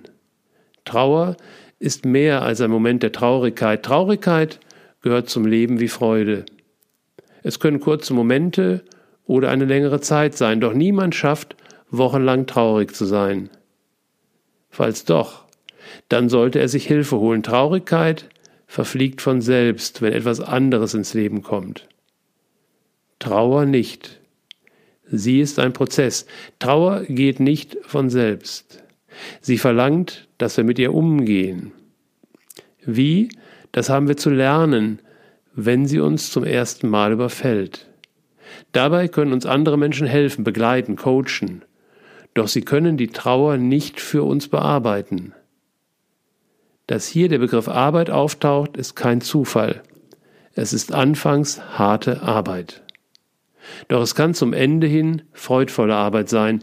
Wie lange der Prozess dauert, es gibt keine Antwort. Kurz oder lang. Es hängt davon ab, wie schnell und wie intensiv wir uns ihr stellen. Je tiefer wir uns fallen lassen, umso schneller kommen wir durch und heraus. Wer diesen Weg gegangen ist, weiß, dass der Ausgang woanders liegt als der Eingang. Wir heilen in diesem Prozess, wir werden weiter, größer, manchmal auch weicher, nicht härter, wie manche sagen. Wichtig ist mir zu sagen, die Trauer über den Tod von Martha, die jeder von uns durchlebt, hat mit Martha nichts, aber auch gar nichts zu tun. Martha hat hier unter uns gelebt. Diese Martha hat uns vor einem Jahr verlassen. Sie ist weg. Was ist geblieben? In uns eine Erinnerung an eine Martha, die war. Für einige oder viele von uns auch eine Martha, die jetzt irgendwo ist im Himmel, in höheren Sphären, in näheren Sphären. Diese Martha ist die ewige Martha. Eine, die dort genauso weiter existiert wie wir hier. Diese Martha trauert nicht, weil es so etwas nicht gibt in diesen Ebenen. Und wer daran nicht glaubt, sondern glaubt, dass Martha mit dem Tod ganz verschwunden ist, für den ist sie weg. So oder so hat unsere Trauer also nicht mit der Martha zu tun, an die wir uns erinnern, die wir alle so sehr geliebt haben, die fröhliche, starke, klare Martha. Die Martha, die vorhin in unseren Geschichten so präsent war. Was hat diese Martha von unserer Trauer, unserem Schmerz, unserem Rückzug aus dem lebendigen Leben? Nichts. Was haben wir davon, wenn wir ehrlich sind? Nichts. Welchen Sinn macht es also, sich länger als nötig diesem Schmerz, dieser Einengung des Lebensflusses hinzugeben? Keinen. Deshalb, ein Jahr ist vergangen, ein guter Zeitraum für Trauer. Wer jetzt das Gefühl hat, er braucht noch länger, der möge sich einen Ruck geben. Geh durch. Nimm Hilfe an. Das kann ein Profi sein oder auch Freunde. 80 Prozent der aktuellen Therapien finden im Freundes- oder Familienkreis statt. Doch so oder so, es ist ein aktiver Prozess. Von selbst geschieht nichts, außer der Verdrängung. Doch die holt euch früher oder später ein. Erinnert euch an Martha. Packen wir es an, dann wird alles gut. Live your dream. Ich starte die Musik per Fernbedienung, treffe auf Lotta. Ich sehe ein Tränchen und flüstere, du glaubst doch nicht, dass ich das war.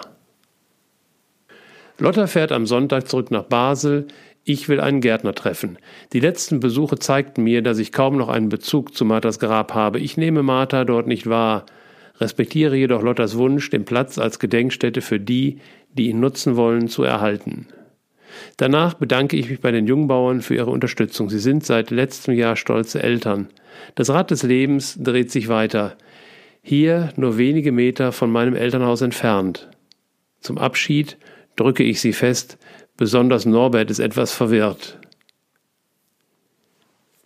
Ich lese wieder mehr, die Träume sind weiterhin sehr abenteuerlich, doch mit Marthas Hilfe kann ich sie besser zuordnen. Die Kuhbilder erfahren eine Schaffenspause. Gordy auf der hawaiianischen Lava ist meine aktuelle Passion. Gestern hatte sich eine Dame für Feng Shui-Beratung interessiert. Auf meiner Homepage steht, dass ich nicht mehr praktiziere und ich verweise dort auf empfehlenswerte Kollegen. Doch sie bleibt hartnäckig und ich bekam den Impuls, warum nicht? Das Haus liegt in einem der Täler, die Gordy und ich regelmäßig durchstreifen, also auf dem Weg. Die Beratung macht Spaß. Ich finde schnell einen Zugang zu den Themen des Hauses und des netten Paares. Gemeinsam erarbeiten wir Lösungen, die sie umsetzen wollen. Später telefoniere ich mit Lotta. Cool, Papa. Mach das doch wieder. Du warst doch erfolgreich und auch ein Spezialist, oder? Ja, wenn Seelenanteile von ehemaligen Bewohnern festhingen, Verstorbene, halt all das Nebelige. Doch, das Kapitel habe ich abgeschlossen. Stimmt nicht ganz. Es gibt neue Bücher und Ansichten, die Autoren kommen dem Thema näher als noch vor zehn Jahren. Mal sehen. Wie läuft's in den Schulen? Hm, etwas rückläufig, seit du weg bist. Ich werde mich mehr kümmern müssen. Mach das. Tut dir gut. Und nach dem Sommer wird es wieder rund. Du wirst sehen. Bis zu den Sommerferien hält sich das Geschäft noch, dann brechen die Zahlen der Anmeldungen deutlich ein. Ich berate mich mit befreundeten Inhabern, meinem Coach und den Mitarbeitern. Dann entscheide ich. Bei uns kommen zu wenig Anfragen an. Wir haben zu viele Telefone, Anrufbeantworter, Weiterleitungen, sodass suchende Kunden im Orbit landen. Das ist meine Vermutung. Wir haben keine Zeit zu verlieren, die Saison hat begonnen. Ich erkläre das Thema zur Chefsache. Ab sofort habe ich ein zweites Handy. Darauf schalten wir alle Telefonnummern, die wir in der Werbung haben, 24 Stunden, sieben Tage. Alle schauen entsetzt. Wie früher grinse ich, ich komme in Form. Ich vermittle Ihnen, welche Chance für uns alle in der Veränderung steckt und dass das nichts mit Misstrauen zu tun hat. Nicht einfach, doch es geht. Es gibt Tage, da bleibt mein neues Telefon stumm. An anderen gebe ich drei, vier Beratungen. Ich nehme mir grundsätzlich Zeit für eine erste grobe Analyse, vereinbare eine kostenfreie Probestunde mit einer weitergehenden Beratung. Dank eines webgestützten Verwaltungsprogrammes leicht möglich. Die Anrufe sind selten vor 9 Uhr und nie nach 20 Uhr. Andere Tätigkeiten habe ich weitestgehend delegiert. Anne kommt jetzt täglich in das Büro neben meiner Wohnung und morgens halten wir eine kurze Besprechung ab, meist auf meiner Terrasse. Läuft doch, ist Lottas Kommentar. Jep, sehe ich auch so. Und es macht Spaß. Nach vier Wochen zeigen sich erste Verbesserungen. Ich lag richtig. Manche unserer Interessenten wählen die Nummer nur einmal. Die Hürde ist groß. Viele Eltern fühlen sich schuldig an der Situation der schlechten Note. Wenn sie endlich anrufen und sich der AB meldet, sind sie fast froh, dass es nicht klappt. So kenne ich das aus eigenen Situationen. Ich entwickle Ehrgeiz, jeden zu packen. Bleibe dran und trete auch mal den Mitarbeitern auf die Füße. Gemeinsam erreichen wir messbare Erfolge. Daneben bleibt genügend Zeit für Ausfahrten mit Gordy. Das Training meiner Nachfolger bleibt allerdings auf der Strecke. Die Zeit drängt, ich muss mir was einfallen lassen.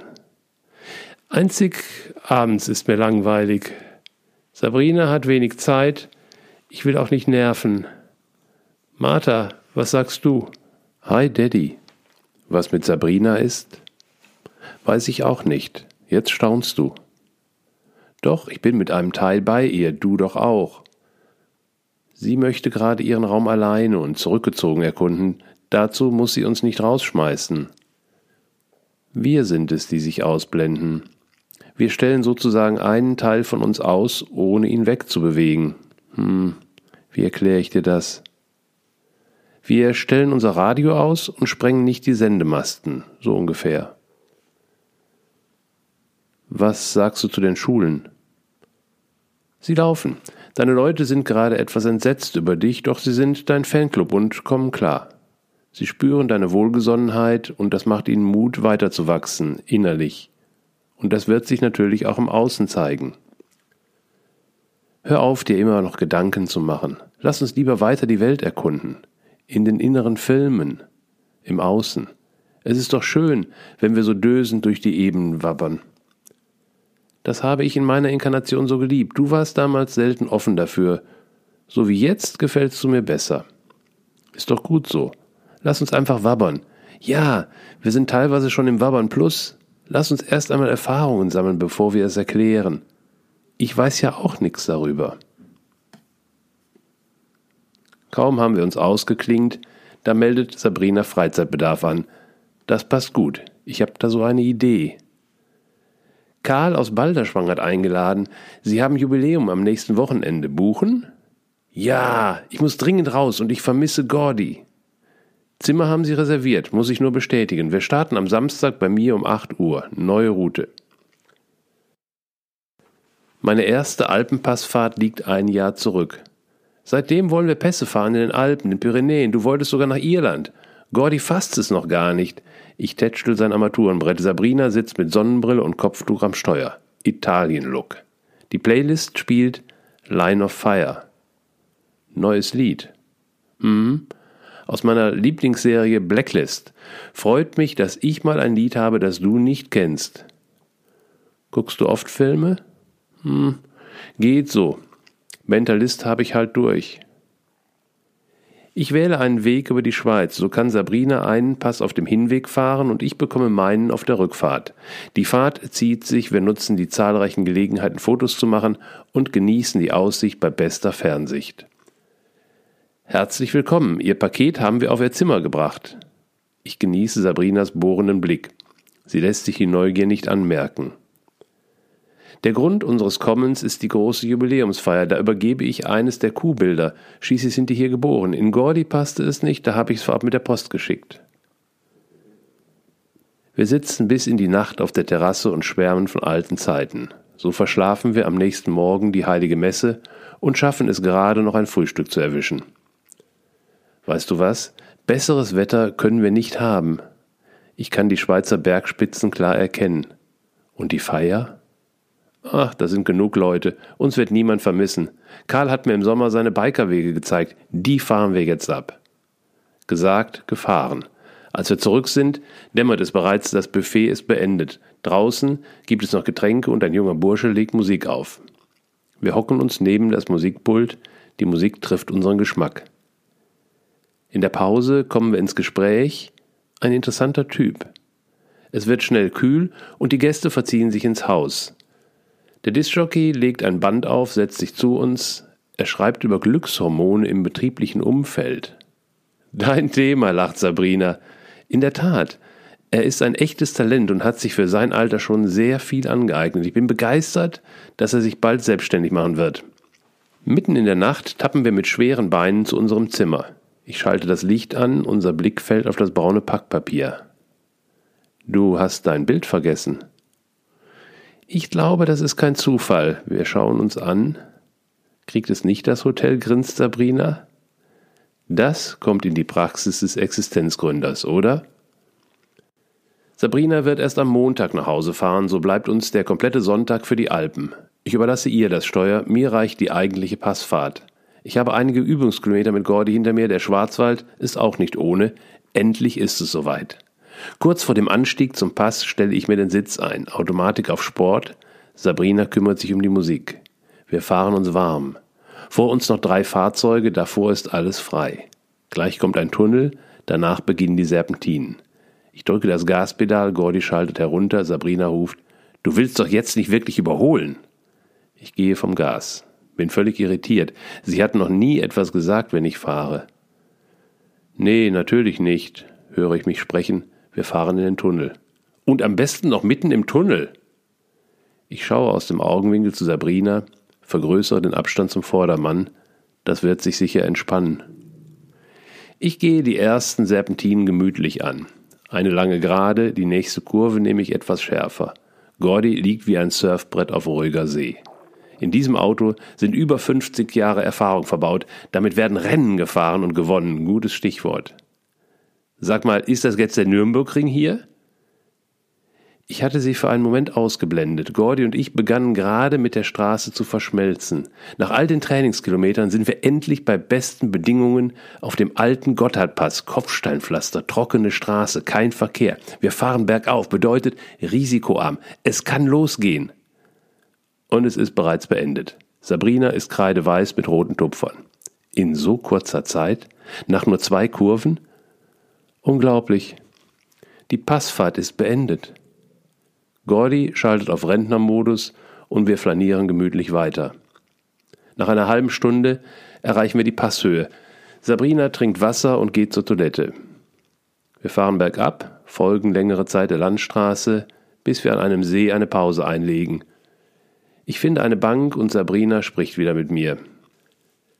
Mitten in der Nacht landen wir in Baden-Baden. Sabrina fährt früh und ich bin pünktlich zum Morgenmeeting. Die Zahlen zeigen, dass wir aufgeholt haben. Ich glaube, dass wir noch besser werden können. Da ich im Moment den Großteil der Anfragen telefonisch bediene, könnte ich ja, wenn es terminlich passt, auch zu den Abschlussgesprächen kommen. Du meinst persönlich in den Schulen? Klar, das ist recht aufwendig, aber wir haben nur ein paar Monate, dann ist die Saison um. Begeisterung sieht anders aus, doch der Einsatz wird sich lohnen. Sie wollen mich schonen, doch ich bin wieder fit und ich habe die besseren Karten. Die Kunden wissen, ich bin der Chef und sie haben vorher mit mir persönlich telefoniert. Die Karte müssen wir spielen, zumindest bis zur nächsten Saison. Wird schon werden. Das Malen stelle ich zurück. Die Gespräche mit Martha sind selten geworden. Ich nehme sie auch anders wahr als in letzter Zeit. Ob sich etwas verändert hat? Ja, Daddy, ich bin raus bei dir und unterwegs. Doch natürlich für dich erreichbar. Ich komme zu dir. Wenn ich hier etwas klarer sehe, bereite ich vor, dass du auch zu mir kommen kannst. Wie und was genau sage ich dir, wenn es soweit ist. Lass mich erstmal machen. Doch jetzt zu dir. Ich spüre deine Fragen und kann dir direkt antworten. Weiß der Kuckuck, was sie damit meint, doch ich bin froh, dass ich jetzt wieder selbst entscheiden kann, wenig wie fest drücke. Und die witzigen Einfälle meines eigenen inneren Kindes, das mehr und mehr erwacht, reichen mir manchmal aus. Zwei innere Kids waren manchmal etwas heftig.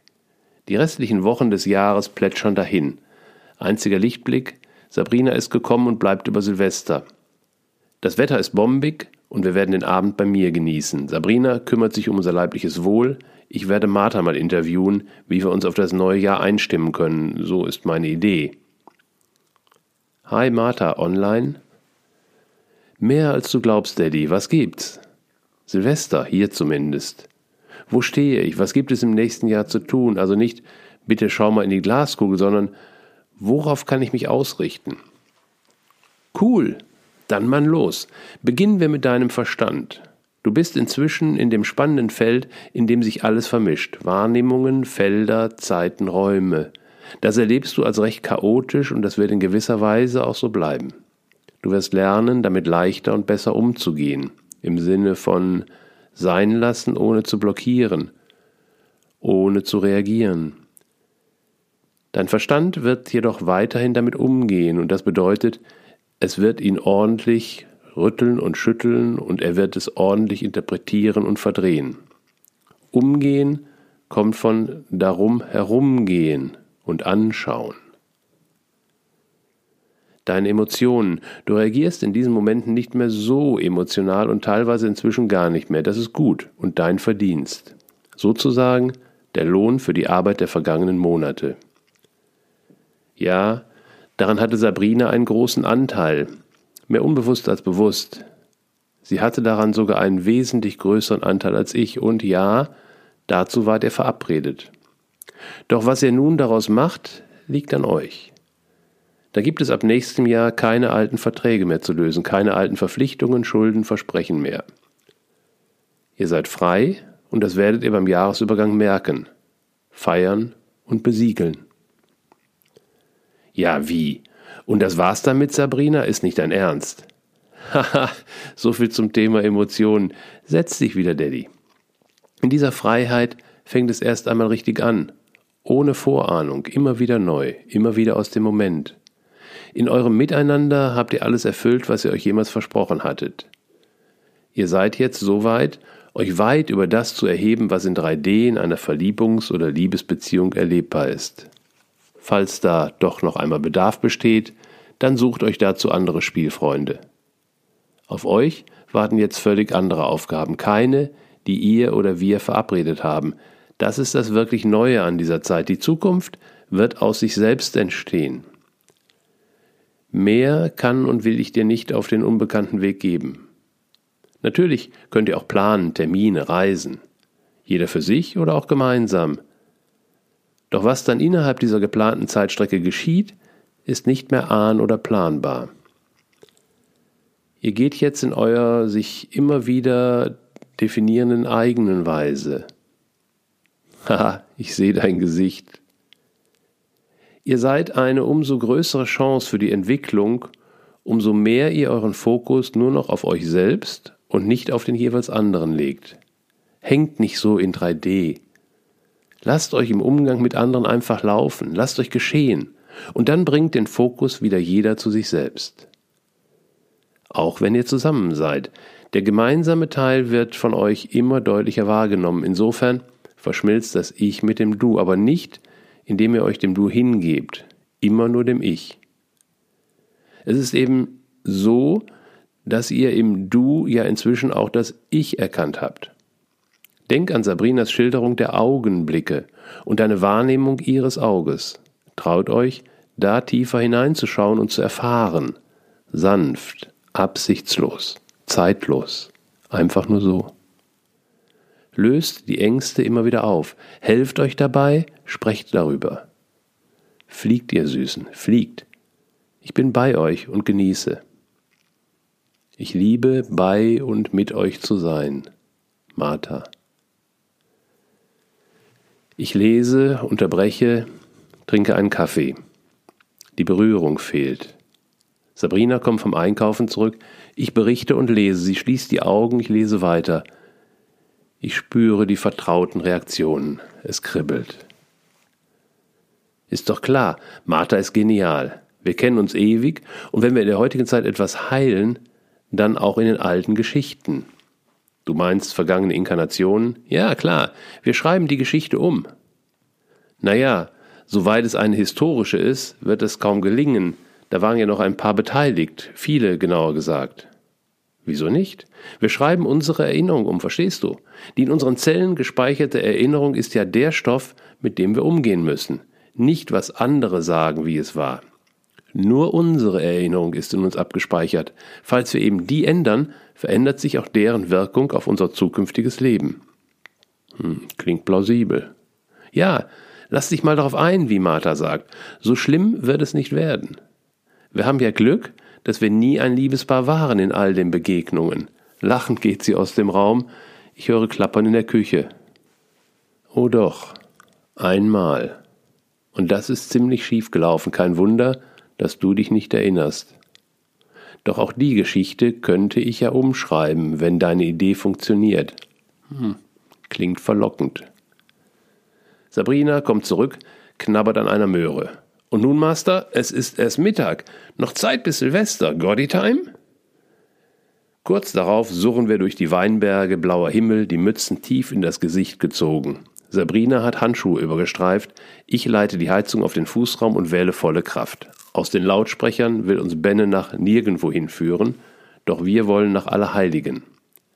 Versteckt in einem Seitental des mittleren Schwarzwaldes. Mark Twain war sogar dort. Heute erinnert eine Ruine an alte Zeiten, daneben erstrecken sich Wasserfälle talwärts. Wir haben eine Stunde Flug durch die herrlich klare Luft vor uns. Die sind aber weit geflogen. Jetzt erkenne ich sie. Rechts erstreckt sich eine Wiese mit laublosen Obstbäumen, die Äste sind überzogen mit Schnee und Reif. Dadurch hebt sich der Schwarm Raben, der sich darauf niedergelassen hat, deutlich ab. Ach, Sabrina seufzt. Ja, ich weiß, Mark Twain ruft. Die Wanderung auf seinen Spuren ist eine wunderbare Einstimmung auf den Jahreswechsel. Wenn ich historische Plätze besuche, alte Gemäuer, Ruinen, in denen die Geschichten noch zu wohnen scheinen, hilft mir das, mich auf meine eigene Historie einzulassen, auch wenn sie gar nicht mit dem konkreten Ort verbunden sind. Es geht wohl eher um die Zeitqualität, die so erweckt wird. Marthas Worte liegen mir im Magen, Sabrina dagegen wirkt eher gelöst. Dann frag nochmal nach. Nebenbei würde mich auch mal interessieren, wo ich eigentlich Martha kenne. Zurück in Baden-Baden bereiten wir das Essen und ein Ritual für Mitternacht vor. Zettel, um aufzuschreiben, was wir loslassen wollen, dann frage ich nach. Hi Sabrina. Wir kennen uns so lange, wie ich Daddy kenne.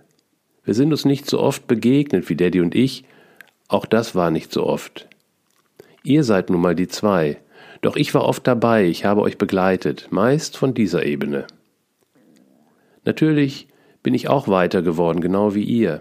In den alten Zeiten war es eher ein Paternosterfahren. Ich war mal oben, ihr mal unten. Doch wir waren immer ein gutes Team, Ach, kaputt. Ich hab euch immer wahrgenommen, doch ihr mich nicht so oft. Das habt ihr also immer wieder getan. Ihr seid nach hier gekommen, dann wieder zurück und immer hin und her. Was jetzt kommt, bleibt auf beiden Ebenen gleichzeitig. Das könnt nur ihr. Mir fehlt eure Ebene. Deshalb kann ich da auch nur anleiten und Impulse geben. Wie es geht, müsst ihr selbst rauskriegen. Ich bin genauso gespannt wie ihr. Natürlich kann ich euch begleiten, wie ich es immer getan habe. Ich bin jetzt nicht weiter oder habe einen größeren Blickwinkel oder was auch immer. Ihr habt den, obwohl ihr in der vermeintlich schlechteren Position seid. Seid ihr nicht. Ihr habt mehr Möglichkeiten als ich. Ich bin ein Tick tiefenentspannter. Ihr habt immer noch eine Restangst, dass ihr etwas verlieren könntet. Was könntet ihr denn verlieren? Wovor habt ihr Angst? So, nehmt mal eure Zettel, schreibt das auf und lasst los. Lach kaputt. Ihr seid so gut, merkt das endlich mal. Dann lasst uns feiern. Ich liebe übrigens genau wie ihr die Geschichten zu hören. Auch für mich ist es ein Unterschied, ob ihr sie nur denkt oder laut aussprecht. Erzählt noch etwas. Ich feiere mit. Ach ja, lasst mir eine Rakete übrig. Smiley.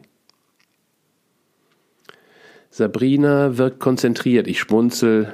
Jetzt erlebst du mal, wie es mir manchmal geht. Ich fühle mich jedenfalls besser. Für das Mitternachtsspektakel finden wir eine Bank mit Blick über die Stadt. Die explodierenden Kugeln erleuchten sie in bunten Farben und auch wir bereichern das Schauspiel mit jeweils zwei Raketen. Martha wollte auch eine. Ich stecke die letzte Rakete in die leere Flasche, die uns als Abschussrampe dient. Mist, der Stab ist gebrochen.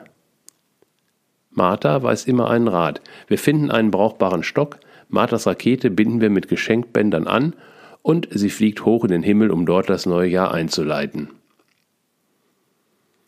Warum kann ich nicht wenigstens an solchen Tagen mal länger schlafen? Liegen bleiben und in das neue Jahr hineingammeln mag ich nicht, also auf. Sabrinas Tür ist geschlossen, der Rest der Welt wird auch noch schlafen. Ein universelles Gesetz sagt, wie du in das neue Jahr gehst, so wird es. Gib Gas, Junge. Rückwärts, ohne Musik und Krachschalter, buxiere ich Gordy, so leise es eben mit einem Porsche geht, aus der Einfahrt. Wenig später begleitet uns Johannes Oerding mit Wenn du lebst auf die Hochstraße. Sonne, Schnee rechts und links, warm eingepackt. Wohin genau? Egal, einfach ins neue Jahr, mit klarem Kopf, Sicht über das Rheintal, guter Mucke und Gordys Energie. Wie weit? Bis ein Impuls kommt. Echt? Ja, Cool. Stunden später biegen wir wieder in die Einfahrt. Sabrina steht am Fenster. Na, habt ihr Brötchen gekauft? Ups, da war doch was. Sorry. Der Januar zeigt im Geschäft weitere Erfolge. Es bleibt also dabei, Hotline ist Chefsache. Abends nutze ich die Zeit und lese mich in meine alten Themen ein. Die Träume bleiben intensiv. Wenn ich Gelegenheit habe, mich mit Sabrina auszutauschen, bin ich meist geknickt. Sie kann mehr und besser erinnern, besonders die Träume, in denen wir uns begegnen. Sabrina ist der klassische traditionelle Träumer, der sich nachts durch die weiten Räume der Dunkelheit bewegt. Ich habe tagsüber mehr Glück. Immer wieder passiert es, dass ich schlagartig zur Couch gerufen werde und in einen Dämmerschlaf gleite inzwischen allerdings mit einem Wachbewusstsein, so dass ich Bilder sehe und Eindrücke behalten kann. Ich forsche weiter. Ein wunderbarer Tag. Gordy und ich sind früh nach Basel aufgebrochen. Lotte hat Geburtstag. Wir treffen sie zum Brunch am Rhein. Sie erzählt von ihrem Job, ihren Freunden und fragt nicht nach meinen Aktivitäten. Das entspannt. Nachmittags will sie Ramon treffen. Dass du gekommen bist, das bedeutet mir sehr viel. Ich weiß, dass du reichlich zu tun hast gerade. Ich werde ja wohl Zeit für den Geburtstag meiner Tochter haben. Gordy musste auch mal vor die Tür. Wir haben unseren eigenen Rekord gebrochen. Als ich Lottas Miene sehe, setze ich schnell nach. Nicht mehr als 250. Mir passiert nichts. Gordy und ich sind safe. Das meinte ich nicht. Du arbeitest wieder so viel. Du bist gereizt am Telefon.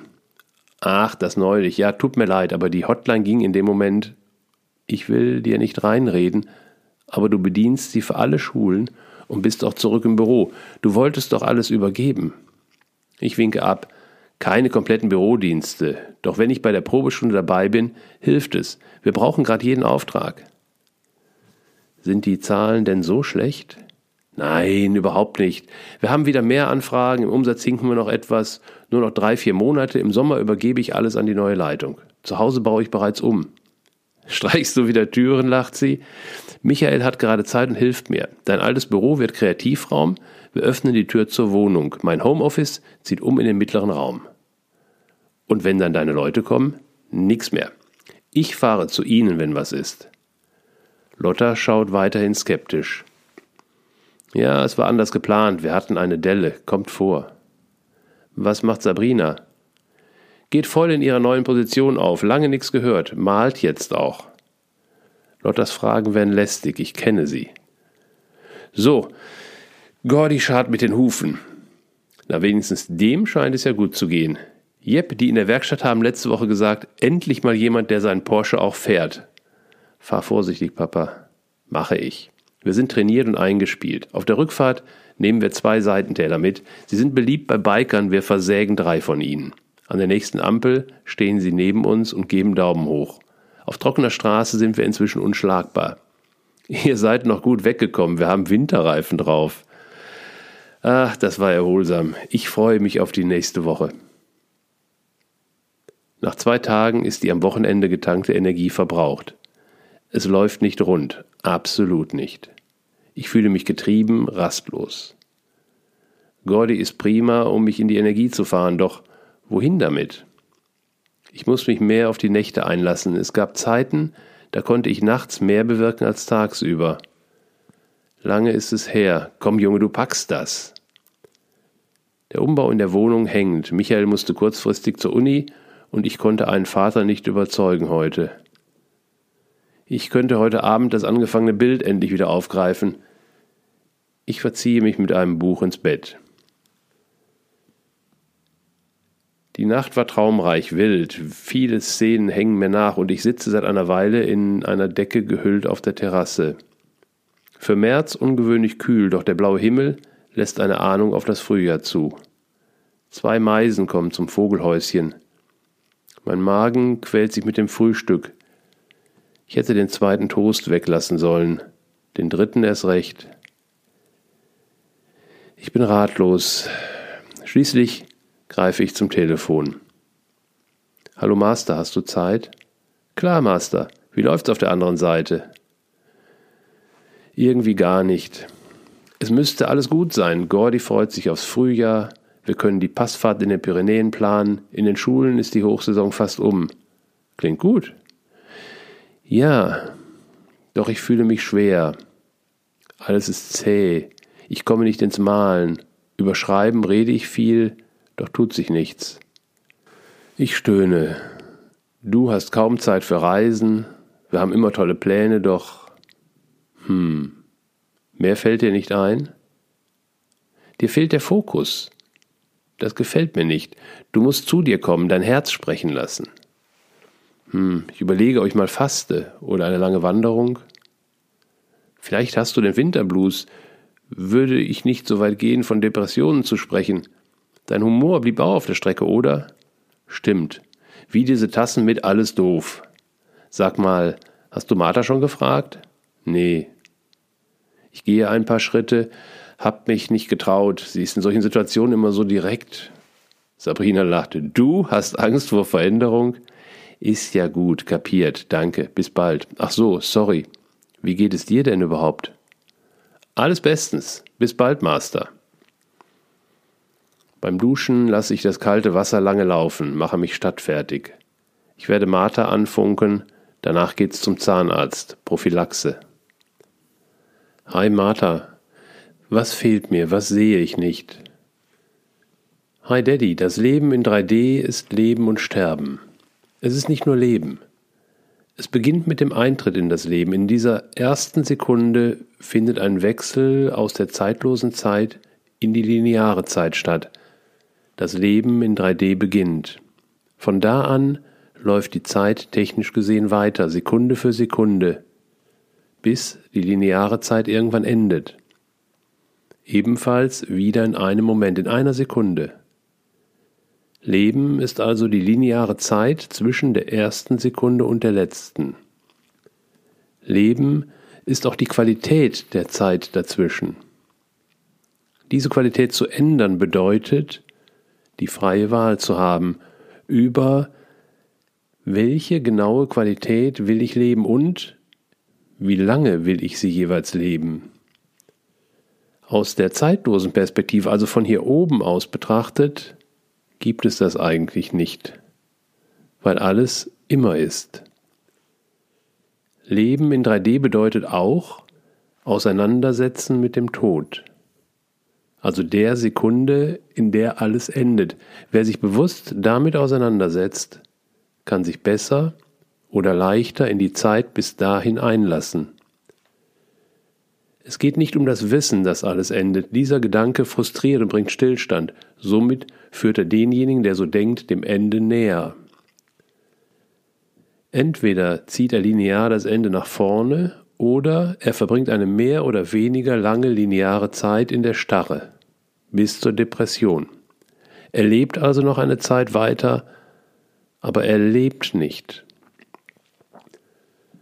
Bewusst leben kann auch bedeuten, mal wieder reduzieren auf das Wesentliche.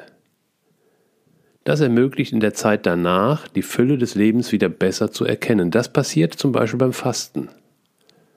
Du isst eine Zeit gar nicht.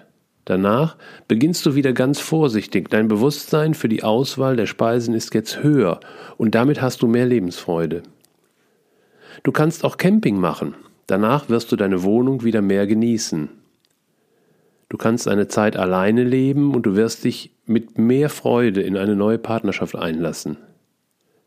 Wie weit und wie lange du dich reduzierst, da gibt es kein Rezept. Es geht immer nur darum, das Ende, die letzte Sekunde für einen Moment nach vorne zu holen. Das kann manchmal sehr erschütternd sein. Es ist jedoch nie der Plan, wirklich zu gehen. Es muss sich allerdings so anfühlen, sonst klappt das Experiment nicht. Smiley. Leben heißt auch lernen, im Hier und Jetzt zu leben. Ja, den Spruch hast du schon hundertmal gelesen. Ich erkläre es mal so. Zufrieden sein mit dem, was jetzt gerade ist und nicht einen Teil der Gedanken und damit Gefühle lenken auf das, was du gerade stattdessen oder zusätzlich gerne hättest. Der Teil von dir, der sich mit dem beschäftigt, was gerade ist, ist das Leben. Der Teil von dir, der hadert, vermisst, kritisiert, ist der Tod. Je mehr Platz du in der Zeit zwischen der ersten und der letzten Sekunde für Leben schaffst, umso weniger ist dort Platz für den Tod. Er wird hinten angestellt. Als würdest du sagen, sorry, fürs Sterben habe ich gerade keine Zeit, später vielleicht. Na super, ich hab's geahnt, typisch Martha. Was helfen mir tolle Erkenntnisse? Ich brauche einen Plan, obwohl mit dem Fasten lag ich wohl richtig. Ich blicke auf die Uhr, ich muss los. Eine Stunde später liege ich mit Lätzchen auf dem Folterstuhl des Zahnarztes. Heute steht die milde Variante an, über mir lächelt die Assistentin. Sie liegen bei 75 Prozent. Letztes Mal hatten Sie 65 Prozent. Bedeutet, ich habe besser geputzt, ich sinke tiefer in das Polster. Genau, das ist recht gut. Jetzt beginnt unsere Arbeitsteilung. Sie kümmert sich um die Zähne und Zwischenräume, ich betreibe aktive Entspannung. Bewusst atmen, immer wieder Arme und Beine lockern, einen Platz für meine Hände finden. Etwas ist anders. Waren Sie besonders gnädig oder gewöhne ich mich allmählich? frage ich sie nach dem Ausspülen. Das war schon fast wohltuend. Kann schon sein. Die ersten Male gab es mehr Rückstände und unsere Technik wird ständig verbessert. Ist doch schön, freut sie sich. Ein Moment noch bitte, der Chef will auch noch kurz nachschauen. Gerne, ich rekel mich in die Polster, studiere die Bilder vor mir. Ein weiter See könnte Kanada sein. Ach, das waren gute Zeiten. Ich schließe die Augen. Sorry, dass Sie warten mussten. Oh, macht nix, ich war eingeschlafen. Ich recke mich, gebe dem Doc die Hand, mein Kopf wird tiefer gefahren. Er prüft. Eine Kante am Schneidezahn stört ihn. Die nehme ich kurz weg. Er benutzt ein surrendes Gerät zum Polieren. Eine Assistentin hält den Absauger. Er drückt an mein Lippenbändchen. Unangenehm. Ich schaue zum Zahnarzt. Er wirkt konzentriert. Jetzt tut es weh. Aua! Beide ziehen ihre Werkzeuge aus meinem Mund. Der Sauger drückte total, meckere ich. Entschuldigung. Wir brauchen nicht mehr lange. Es drückt wieder. Egal, ich bin ja nicht verpimpelt. Entspannen. So, das war's. Noch ein Finish, dann sind sie fertig. Der Arzt verschwindet aus meinem Blickwinkel, ein Wattetupfer taucht in meinen Mund, ich bin noch in Tiefstlage. Danach bitte 30 Sekunden warten, bis sie spülen. Ich spüre etwas auf meinem Zahnfleisch, schmeckt sehr scharf. Es tropft in meinen Rachen. Stechender Schmerz. Mein Oberkörper schnellt nach vorne. Bitte noch nicht spülen. Ich bin bereits über das kleine Becken gebeugt. Spüle meinen Mund. Es brennt. Ich muss husten. Es geht nicht. Ich kann nicht husten. Ich presse mit Gewalt. Versuche einzuatmen. Nur ein röchelndes Geräusch. Presse. Nichts. Ziehe mit aller Gewalt Luft durch meinen Hals. Nichts. Ich sitze inzwischen aufrecht. Spüre einen Druck auf meinem Bauch. Der Arzt hat von hinten seine Arme um mich gelegt. Ich versuche mit aller Gewalt einzuatmen. Nur ein Röcheln. Minimal kommt Luft, ein wenig. Der Hals brennt. Ich presse mit allem, was ich habe, die Luft heraus. Röcheln, stöhnen, kommt Luft. Zu wenig. Ich höre Kommandos. Notarzt. Notfallkoffer. Ich röchel, presse, ziehe weiter, konzentriert. Der Hals ist dicht. Pressen, ziehen. In meinem Kopf plötzlich eine laute Stimme. Das ist noch nicht das Ende. Inzwischen hat ein Assistenzarzt den Raum betreten, einen Koffer geöffnet. Ich röchel, ziehe, presse. Am Zeigefinger wird eine Klammer angelegt. Der Arzt hat mich fest im Griff. Die besorgten Gesichter fallen mir auf. Ich röchel weiter, zeige mit der rechten Hand Daumen nach oben. Wieder, das ist noch nicht das Ende. Jetzt gelangt ein wenig mehr Luft durch dieses enge Rohr. Es braucht noch immer enormes Drücken und Ziehen, lautstark. Der Arzt lockert seinen Druck. Mehr Luft kommt durch, genug, dass ich endlich husten kann. Es geht noch eine Weile. Ziehen, drücken. Ich höre, dass der Notarzt abbestellt wird. Allmählich kann ich atmen, der Hals brennt. Sprechen geht mit Mickey Maus Stimme. Ich bin ruhig. Der Pulsmesser hat festgehalten, Puls zwischen 62 und 90. Der Assistent misst den Blutdruck 130 zu 80 alles normal. Ich liege entspannt mit brennendem Rachen auf dem Stuhl. Die Gesichter um mich herum spiegeln Entsetzen, Sorge. Es wird beraten, wie lange ich noch liegen bleibe, dann zur Kontrolle ins Krankenhaus. Leute, flüstere ich, war spannend mit euch. Ich setze mich langsam auf. Langsam, sagt der Arzt besorgt. Ich gebe ihm die Hand, fester Druck. Danke fürs Leben retten. Wollen Sie nicht noch warten? Ich verabschiede mich, genieße den Gang durch die klare Luft zum Auto, starte die Musik, fahre nach Hause, trinke einen Tee, lege mich auf mein Bett. Am frühen Nachmittag wache ich auf. Der Hals brennt noch. Ich teste meine Stimme. Geht. Ich fühle mich ruhig, entspannt. Ein Impuls, noch einmal zurück. Am Empfangstresen sitzt die Assistentin, die meine Prophylaxe durchgeführt hat. Sie strahlt mich an. Wie geht es Ihnen? Alles gut. Meine Stimme ist kräftiger. Ich lege zwei Schachteln Pralinen auf den Tresen. Ein Dankeschön fürs Leben retten. Ich reiche ihr eine Schachtel. Diese ist für Sie. Die Behandlung war ein wichtiger Teil der Rettung. Es war so entspannend, dass ich sogar kurz eingenickt bin. Sie lacht. Entspannung ist die beste Vorbereitung für kritische Phasen. Abends berichte ich Lotta von meinem Abenteuer. Bist du denn wirklich wieder völlig okay? Ja, ja, alles im grünen Bereich. Ich habe gelernt. Morgens hatte ich einen Austausch mit Martha. Sie sagte, reduzieren auf das Wesentliche, um mehr Freude an der Fülle zu haben. Klingt paradox, doch es ist so, wie beim Fasten. Bahnhof? Na, ich habe mich aufs Allerwesentliche reduziert, auf das Atmen. Ohne Atmen geht nichts. Mit Atmen ist alles, was zusätzlich kommt, ein Geschenk. Aha, klingt philosophisch. Hauptsache, dir geht's wieder gut, ruh dich doch noch aus. Ja, mir ging's wieder gut. Ich hatte Marthas Botschaft verstanden, dachte ich. Ich werde spät wach, erinnere keine Träume. Zäh komme ich in die Tagesroutine. Nach dem Duschen habe ich etwas Wasser im Ohr. Ein unangenehm taubes Gefühl. Ich lenke mich mit Schreibtischarbeit ab. Ich erinnere das Gefühl im Ohr. Das könnten Anzeichen eines leichten Hörsturzes sein. Ich war die Ruhe selbst gestern, doch für den Körper war es vielleicht Stress oder er hat autonom reagiert. Besser den Ohrenarzt aufsuchen. Die Untersuchung zeigt nur einen Unterdruck. Nasentropfen werden helfen. Positiver Nebeneffekt. Nach einem Hörsturz vor zehn Jahren fehlte mir auf einem Ohr ein Teil des Frequenzbandes. Die Nachuntersuchungen hatte ich vergessen. Heute zeigt sich völlig ausgeheilt. Super.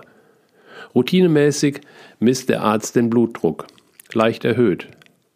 Haben Sie regelmäßig Hochdruck? Ehrlich gesagt, keine Ahnung. Beobachten Sie das mal. Die Spiele beginnen. Mein Ohr ist am nächsten Tag mit Tropfen und Schneuzen wieder okay. Der Tagesablauf gewohnt bis langweilig. Abends spüre ich einen seltsamen Druck auf dem Rücken. Ein Blick in den Spiegel offenbart eine rötliche Beule. Innen neben dem Schulterblatt. Genau in dem kleinen Feld, das ich auch mit akrobatischen Verrenkungen nicht erreichen kann. Ich komme allerdings nah genug heran, um Wärme zu spüren. Der nächste Arztbesuch, Hautarzt. Er betrachtet kurz meinen Rücken, es folgt eine lange Vorlesung über Ursachen, Wirkung, Behandlungsmethoden. Der Nachteil, wenn du privat versichert bist, denke ich. Sie müssen jetzt eine Entscheidung treffen, ob wir konservativ behandeln oder den Abszess herausschneiden. Da für Sie alles neu und unübersichtlich ist, muss ich das jetzt entscheiden. Wie? Der entscheidet über meinen Körper? Die letzten Jahre brauchte ich keinen Arzt. Mein Körper-Geist-System hatte stets eigenständig für Heilung, Harmonisierung gesorgt. Ich fühle mich hilflos. Und wie entscheiden Sie? Er wählt die konservative Methode. Eine Stunde später habe ich die Türen des Spiegelschranks so eingestellt, dass ich die Beule genau sehen kann. Ich balanciere mit Hilfsmitteln schwarze, pampige Salbe auf meinen Rücken, abgedeckt mit einem Riesenpflaster, zirkusreif. In der Nacht schlafe ich unruhig, der Knubbel drückt. Ich bemühe mich um Tagesroutine, steige ins Auto, lasse mich in den Sitz fallen, geht nicht. Also sitze ich kerzengerade, wie in einer Meditation, nur unangenehmer. Zwei Tage später springe ich über meinen Schatten, fahre zu einem Freund. Er wechselt mir den Verband, der Knubbel ist größer und heiß. Musst du gut beobachten, witzig. Freitagnachmittag, ich sitze am Schreibtisch, nehme ein Pochen wahr. Das Wochenende naht, tu etwas, ich rufe in der Arztpraxis an, der AB meldet sich und informiert, der Arzt sei in Urlaub, die Vertretung nur vormittags da. Die Praxis schließt in zehn Minuten. Ich sause los. Ich darf Ihnen keinen Rat geben und Sie auch nicht behandeln, klärt mich die Sprechstundenhilfe auf, aber ich kann ja mal schauen. Tut sie und empfiehlt, sofort zur Klinik fahren. Auf dem Weg versorge ich mich mit Lebensmitteln für das Wochenende. Die nette Dame an der Rezeption macht deutlich, ich bin kein Notfall, doch die angegliederte Praxis wird mich nach Wartezeit behandeln. Sie nimmt meine Daten auf, prüft meinen Blutdruck. Oh, der ist hoch. Leiden Sie unter Hochdruck? Nein, wird die Aufregung sein. Sollten Sie beobachten. 20 Minuten später sitze ich in einer Untersuchungszelle, eine grüne Liege, ein Stuhl, ein kleiner Schrank. Jeweils eine Tür an den Längsseiten, fensterlos. Der Arzt erscheint, schaut auf meinen Rücken, ich berichte über die Woche. War ein netter Versuch, das müssen wir großräumig entfernen, verkündet er und wendet sich zu Tastatur und Bildschirm. Äh, jetzt gleich? Klar, ich habe noch zwei Patienten, danach komme ich zu Ihnen. Ich setze schon mal die Betäubung, legen Sie sich dahin. Er betäubt reichlich, verlässt die Zelle. Ich warte, ziehe um in einen größeren Raum. Die OP wird vorbereitet. Ich liege relativ bequem auf dem Bauch. Er beginnt bis auf unangenehme Geräusche erträglich. Soll ich nachspritzen? Kommt drauf an, nuschel ich in das Kissen. Wie lange brauchen Sie noch? Ich habe alles raus. Eine Naht ist fertig, ich muss noch zwei darüber legen. Ich möchte ohnmächtig werden. Ja, mehr bitte. Eine Stunde später sitze ich zu Hause, schmerzfrei. Ich bin gut ausgestattet mit Pillen. Entzündungshemmende dreimal täglich eine, gegen Schmerzen dreimal täglich drei. Der Knubbel hatte einen Durchmesser von 5 cm, dreimal genäht. Da wird was kommen.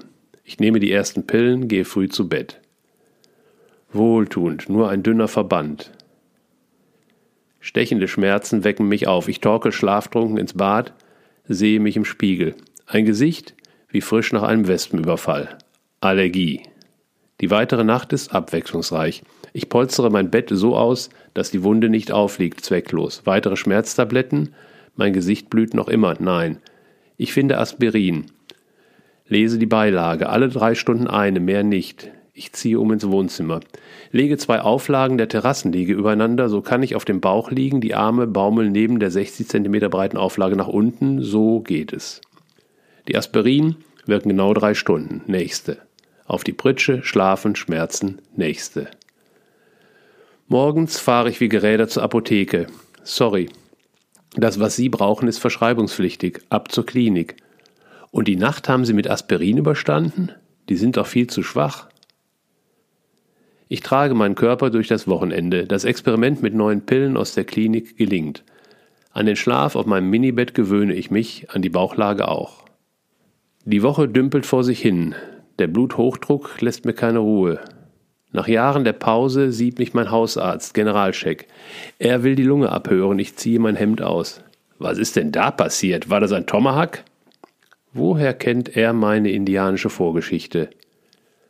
Abschlussbesprechung in seinem Büro. Ja, Blutdruck ist zu hoch. Seine Empfehlung einstellen auf Medikament, schwache Dosis. Besser ist es. In vier Tagen liegen die Laborwerte vor. Die archivierten Werte lassen in Verbindung mit dem Bluthochdruck die Vermutung zu, dass noch mehr aus den Fugen ist, muss dann auf jeden Fall behandelt werden, sonst verkürzte Lebenserwartung. Aus der Rallye wird ein Höllentrip. Ich mutiere von einem Menschen, der Bluthochdruck hat, zu einem Wesen, das Bluthochdruck ist. Ab sofort ist mein Tag ausgefüllt mit Blutdruckmessen und Erkunden der Nebenwirkungen der Medikamente. Meine Lebensqualität rinnt dahin. Ich bin gefangen. Hinweise auf Martha, Sabrina oder Lotta, die mir helfen könnten, ausgelöscht. Mein Wissen um alternative Medizin weg. Meine selbstheilerischen Fähigkeiten verdrängt.